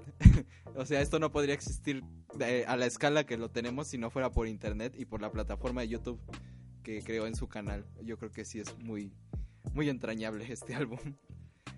Sí. Y bueno, eh, eh, este álbum es una compilación, de hecho, porque estas canciones fueron saliendo poco a poco en YouTube. No, no fue que se publicó así de repente, sino que hay varios videos de las canciones también, si los quieren buscar. Pero entonces, eh, desde, el, desde el principio, en paralelo a su... O sea, Filthy Frank, eh, George Miller, pues, en paralelo a su proyecto eh, de Filthy Frank, tuvo también una, peque- una pequeña como eh, senda a través de la música eh, más eh, normal, por así decirlo.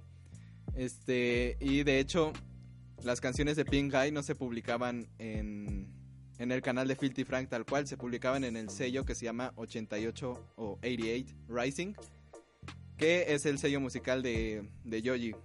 Entonces, este, en este mismo sello musical empezó a subir canciones y de hecho desde los comienzos de su canal, por ahí de 2014, subía eh, sus primeros como beats a SoundCloud, que al final fueron recopilados en un álbum que se llama Chloe Burbank. Y sobre esta época, yo les recomiendo escuchar Medicine. Busquen así, Joji Medicine. Es uno de sus primeros como beats y creo que es muy bueno. Entonces, pues, eh, digamos que para, como ya mencionamos, se llama Yoji en su carrera como solitario.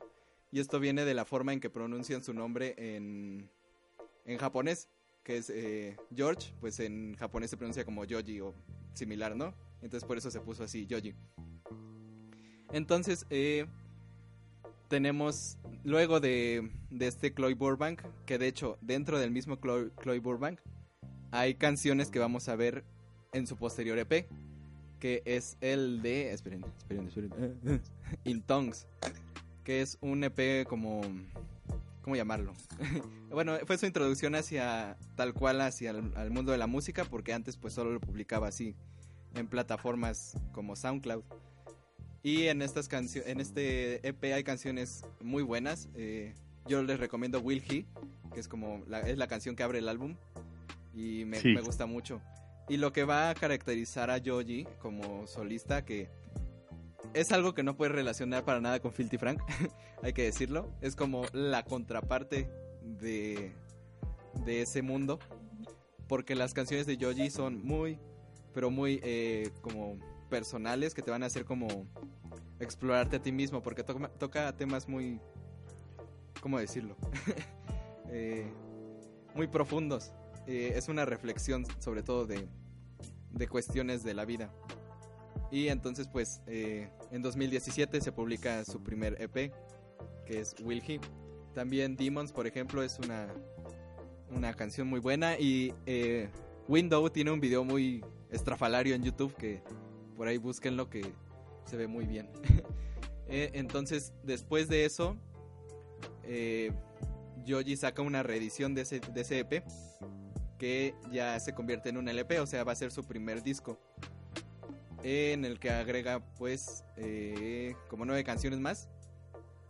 Y pues este es como la entrada formal a la música porque antes era un EP y ahora ya es como su primer disco completo. Eh, aunque la mayoría de estas canciones que se agregan pues son remixes.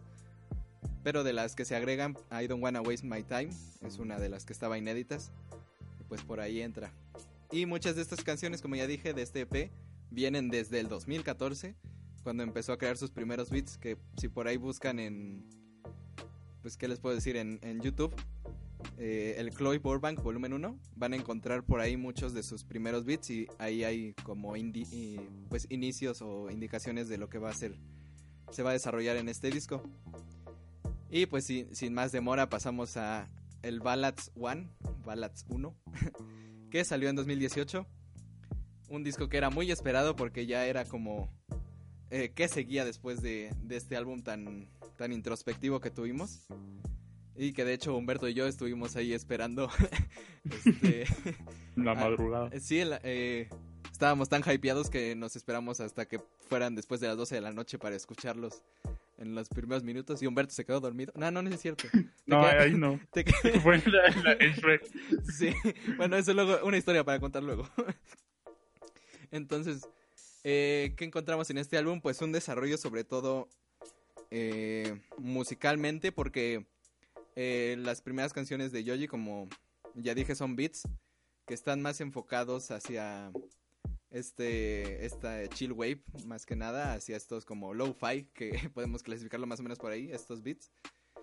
Y en Ballads One ya tenemos un acercamiento más hacia géneros como el trap o este producciones más eh, eh, más avanzadas, más eh, más complicadas por así llamarlo.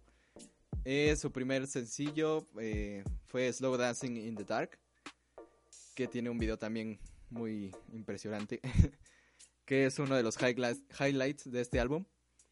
Es una canción Yo muy diría buena. que es quizá la mejor canción del álbum. Eh, yo diría que no, pero sí es muy buena. O sea, no es mi favorita, pero sí podría decir que es como del, eh, de lo mejor del álbum. Sobre todo porque es interesante que a la mitad de la canción cambia la, la escala, que por ahí una vez se lo enseñé a Hitos, que pasa de escala, no, eso no, pasa de escala mayor a escala menor. Y entonces es un, es un cambio muy interesante de pues en la misma melodía, ¿no? Yoji empezó a, a experimentar con la música. Por ejemplo, en el mismo álbum vamos a encontrar incluso un solo de guitarra eh, en una canción que es pues como trap, eh, como chill trap más o menos. Eh, entonces esto te habla de que a Yoji siempre le gusta experimentar. Una vez vi una de las entrevistas, creo que fue la entrevista que le hicieron en Genius, y él dice que le, o sea, casi toda su música empieza en el piano, que lo cual se nota bastante, y le gusta añadir como muchas texturas auditivas. Si escuchan sobre todo el primer EP, hay sonidos de botellas, sonidos de como de llaves más o menos, que están ahí en el fondo y que siempre te, te aportan como una sensación más cálida en la canción. Eh, You're Right también es un, una canción muy buena. Y le, de lo que le decía Humberto, mi canción favorita de este álbum es la última, la de I'll See You in 40. Mm, sí. No sé, o sea, es una canción que empieza de una manera y, y se transforma en otra. Es como empieza una canción con un ukelele y después se transforma en, en un beat de trap con guitarra. Pero lo que me gusta es el final de la canción porque la voz de Yoji está toda distorsionada, de, se oye toda, ¿cómo decirlo?, saturada. Y está tocando con un ukelele y, y la, y de hecho la melodía que está cantando es como muy dulce. Y me gusta mucho ver cómo puede transmitir eso a pesar de que su voz está como toda distorsionada. Y en cuestiones como de, de cómo suena, a mí me gusta mucho esa canción. Por ahí si la pueden escuchar, se las recomiendo porque es algo que no, no verías por este en- pues por ejemplo en música popular, ¿no? En música mainstream. Y creo que eso es lo que caracteriza a Yoji, que va por su lado a pesar de que está metido ahí como en cuestiones de trap a veces.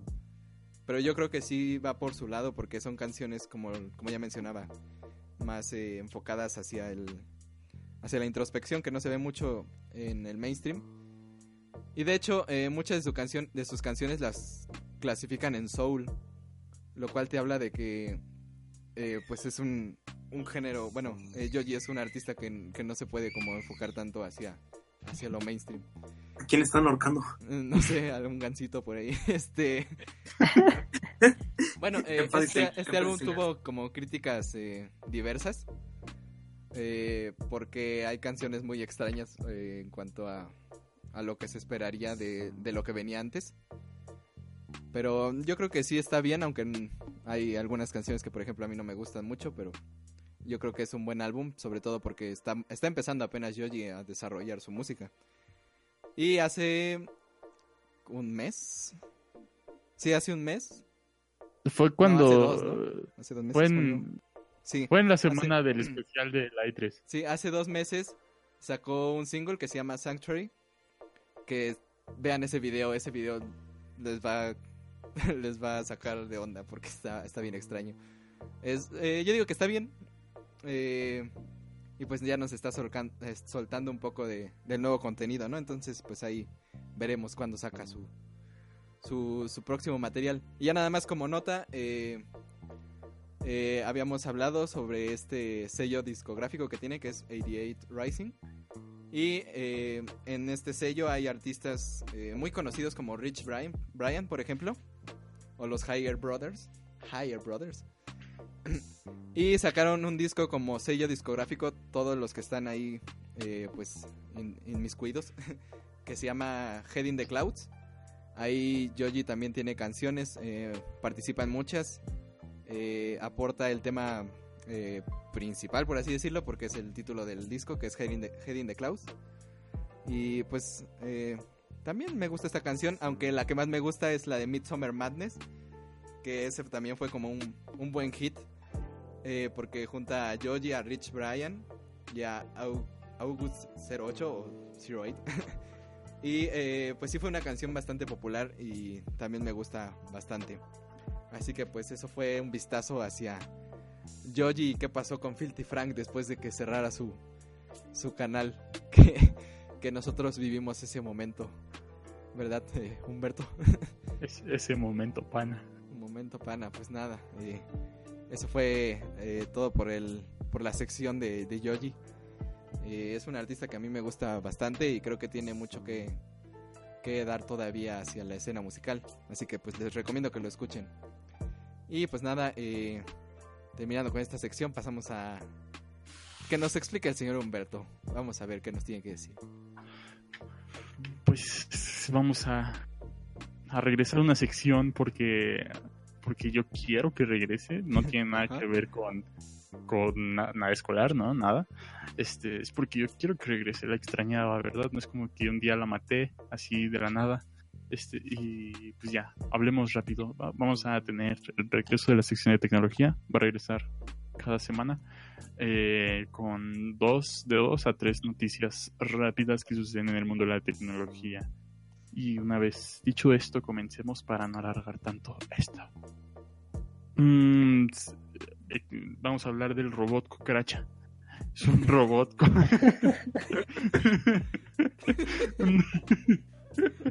un, robot con características únicas que puede sostener una presión que supera su propio peso un millón de veces.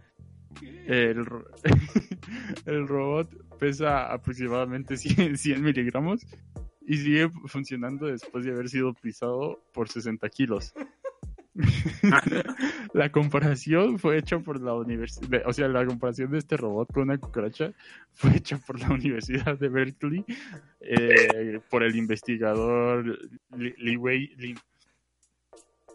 Y esto es porque dijo que si pisas una cucaracha tendrías que machacarla para matarla. Entonces, este, ro- este robot puede cargar un cacahuate que pesa seis veces más que y está, está hecho con una hoja fina de fluoruro de polivinilideno, que básicamente es el material que se usa en ductos de aguas tratadas, porque es un material puro y tolera eh, alta resistencia, bueno, tiene alta resistencia al calor y está recubierto por un polímero elástico. Se, se le transmite corriente eléctrica por unos cables y el cuerpo del robot se flexiona y endereza. Se mueve con una determinada dirección y es capaz de superar una distancia 20 veces mayor que su longitud en tan solo un segundo. Y sus posibles usos pueden ser en misiones de búsqueda y rescate bajo escombros o búsqueda de fugas. Esa es la primera noticia que nos encontramos en el mundo de la tecnología. Podremos no estar en el futuro que nos decían que iba a pasar en Volver al Futuro, pero esto vale la pena. O sea, Sí. hay, hay robots Que, cucaracha. que te rescate la cuca. ¿Qué hay en Volver al Futuro? Patinetas que vuelan. Eh, bro, aquí hay cucarachas, robot. Pero bueno, una noticia bastante rápida. ¿Las cucarachas vuelan? Eh, es- este robot no, aún no. Solo es, básicamente solo es una plaquita, así que va. Este, eh, este es un prototipo.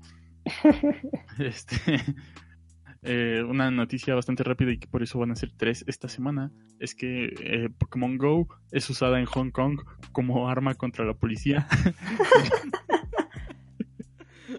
ya, que ya que los jóvenes, o sea, no una, no una arma como eh, física, ¿no?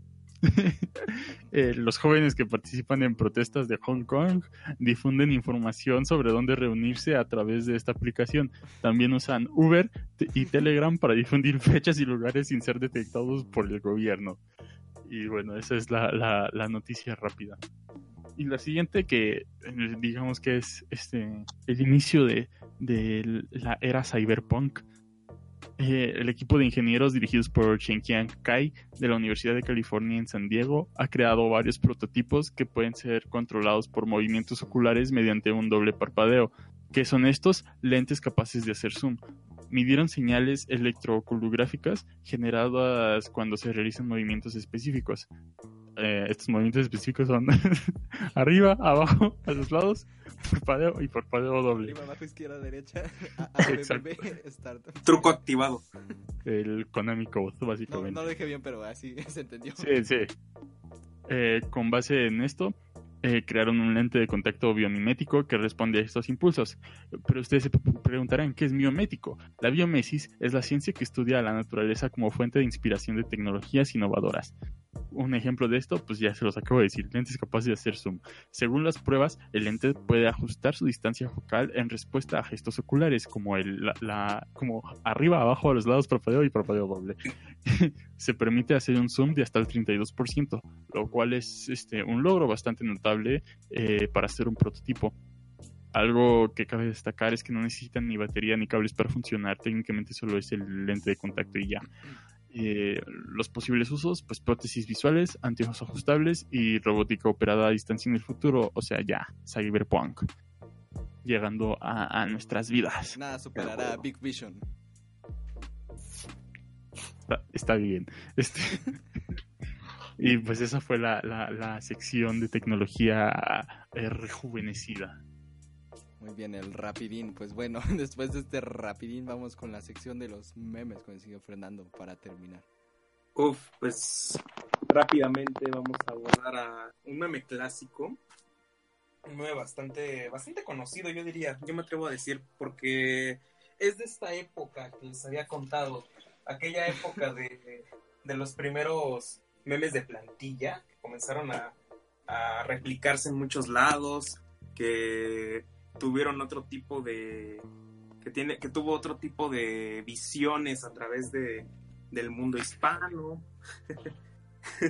Y bueno este es el de Backloop Brian. Es de estos memes así como cuando en, en, en capítulos anteriores mencionamos al Grumpy Cat.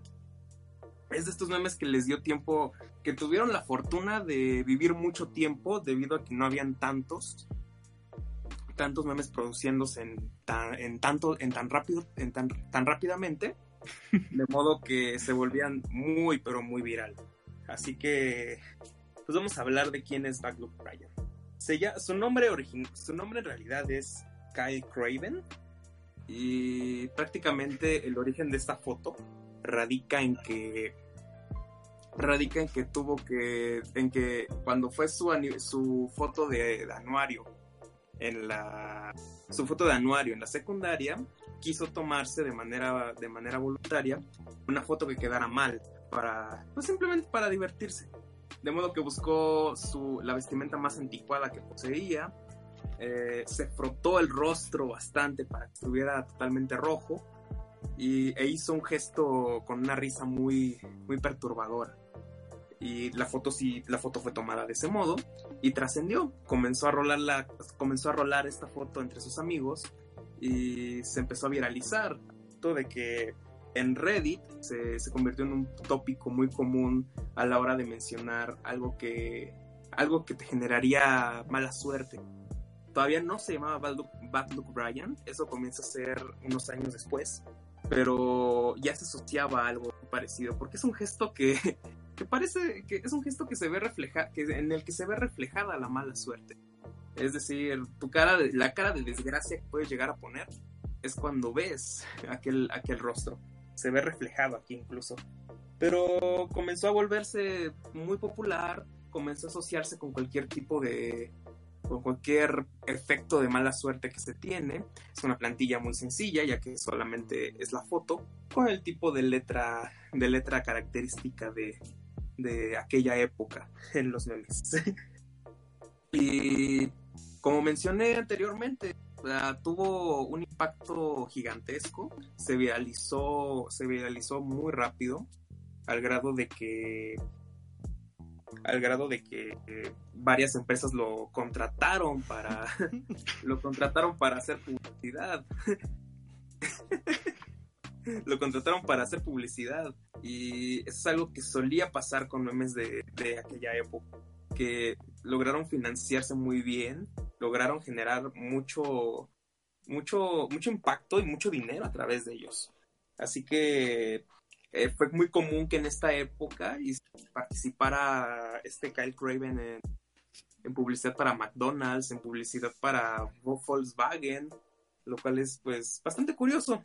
Y trascendió y actualmente es un meme que entra en la categoría de no está muerto, aunque ya no está en uso. O no sé si lo pueden ver de este modo, como ya, ya no posee, ya no posee uso, ya está muerto, o queda en el ámbito de en el ámbito de, de memorial. No sé qué puedan opinar. Creo que lo segundo.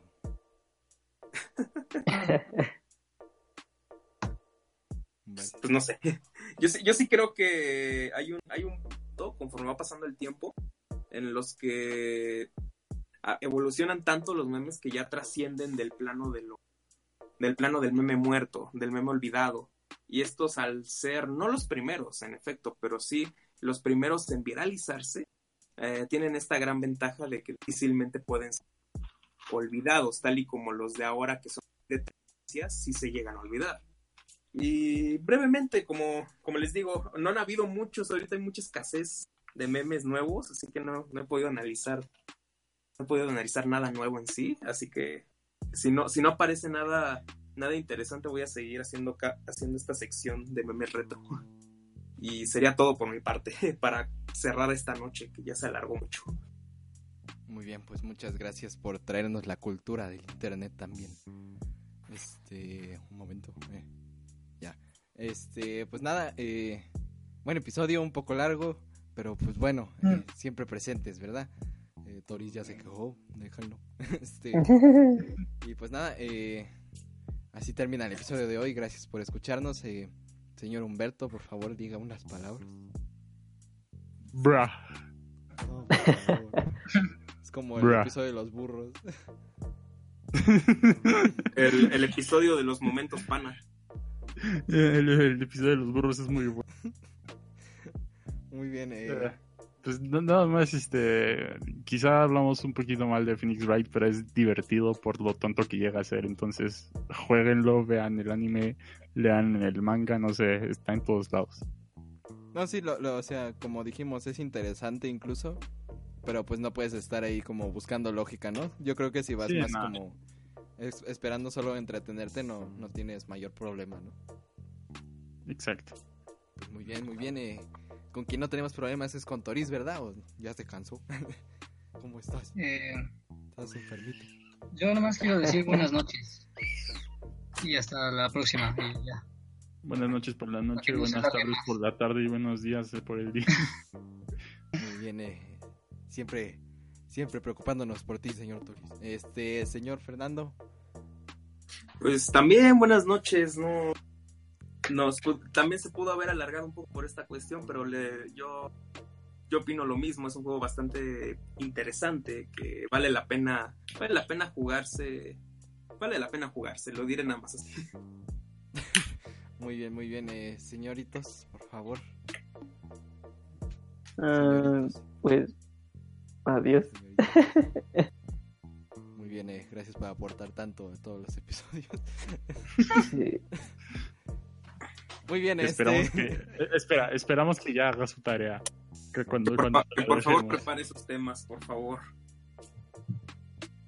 Verán más deditos en el episodio 24. Bueno, este, gracias por, por habernos eh, escuchado. eh, también, pues agradecerles por estos 20 episodios eh, a los colaboradores y también a los que nos escuchan, porque pues siempre vamos dándole la talacha. Este, y nada, pues gracias y nos vemos en el siguiente episodio. Ah, espera, algo que quiero mencionar rápido.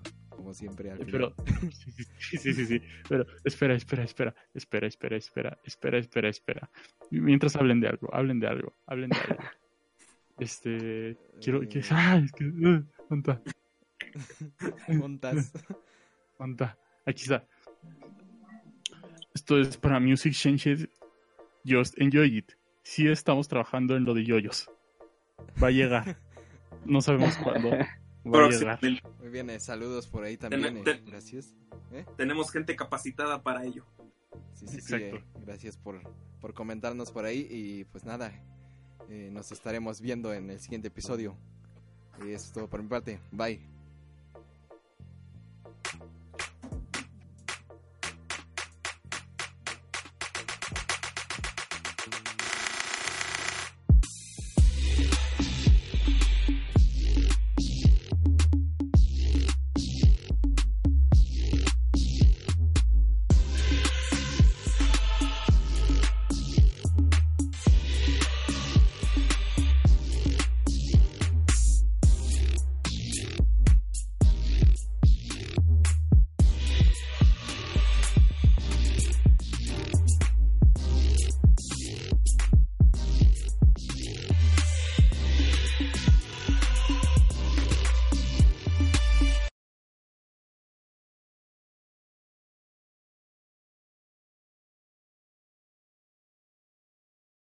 Y en su sección especial del día de hoy.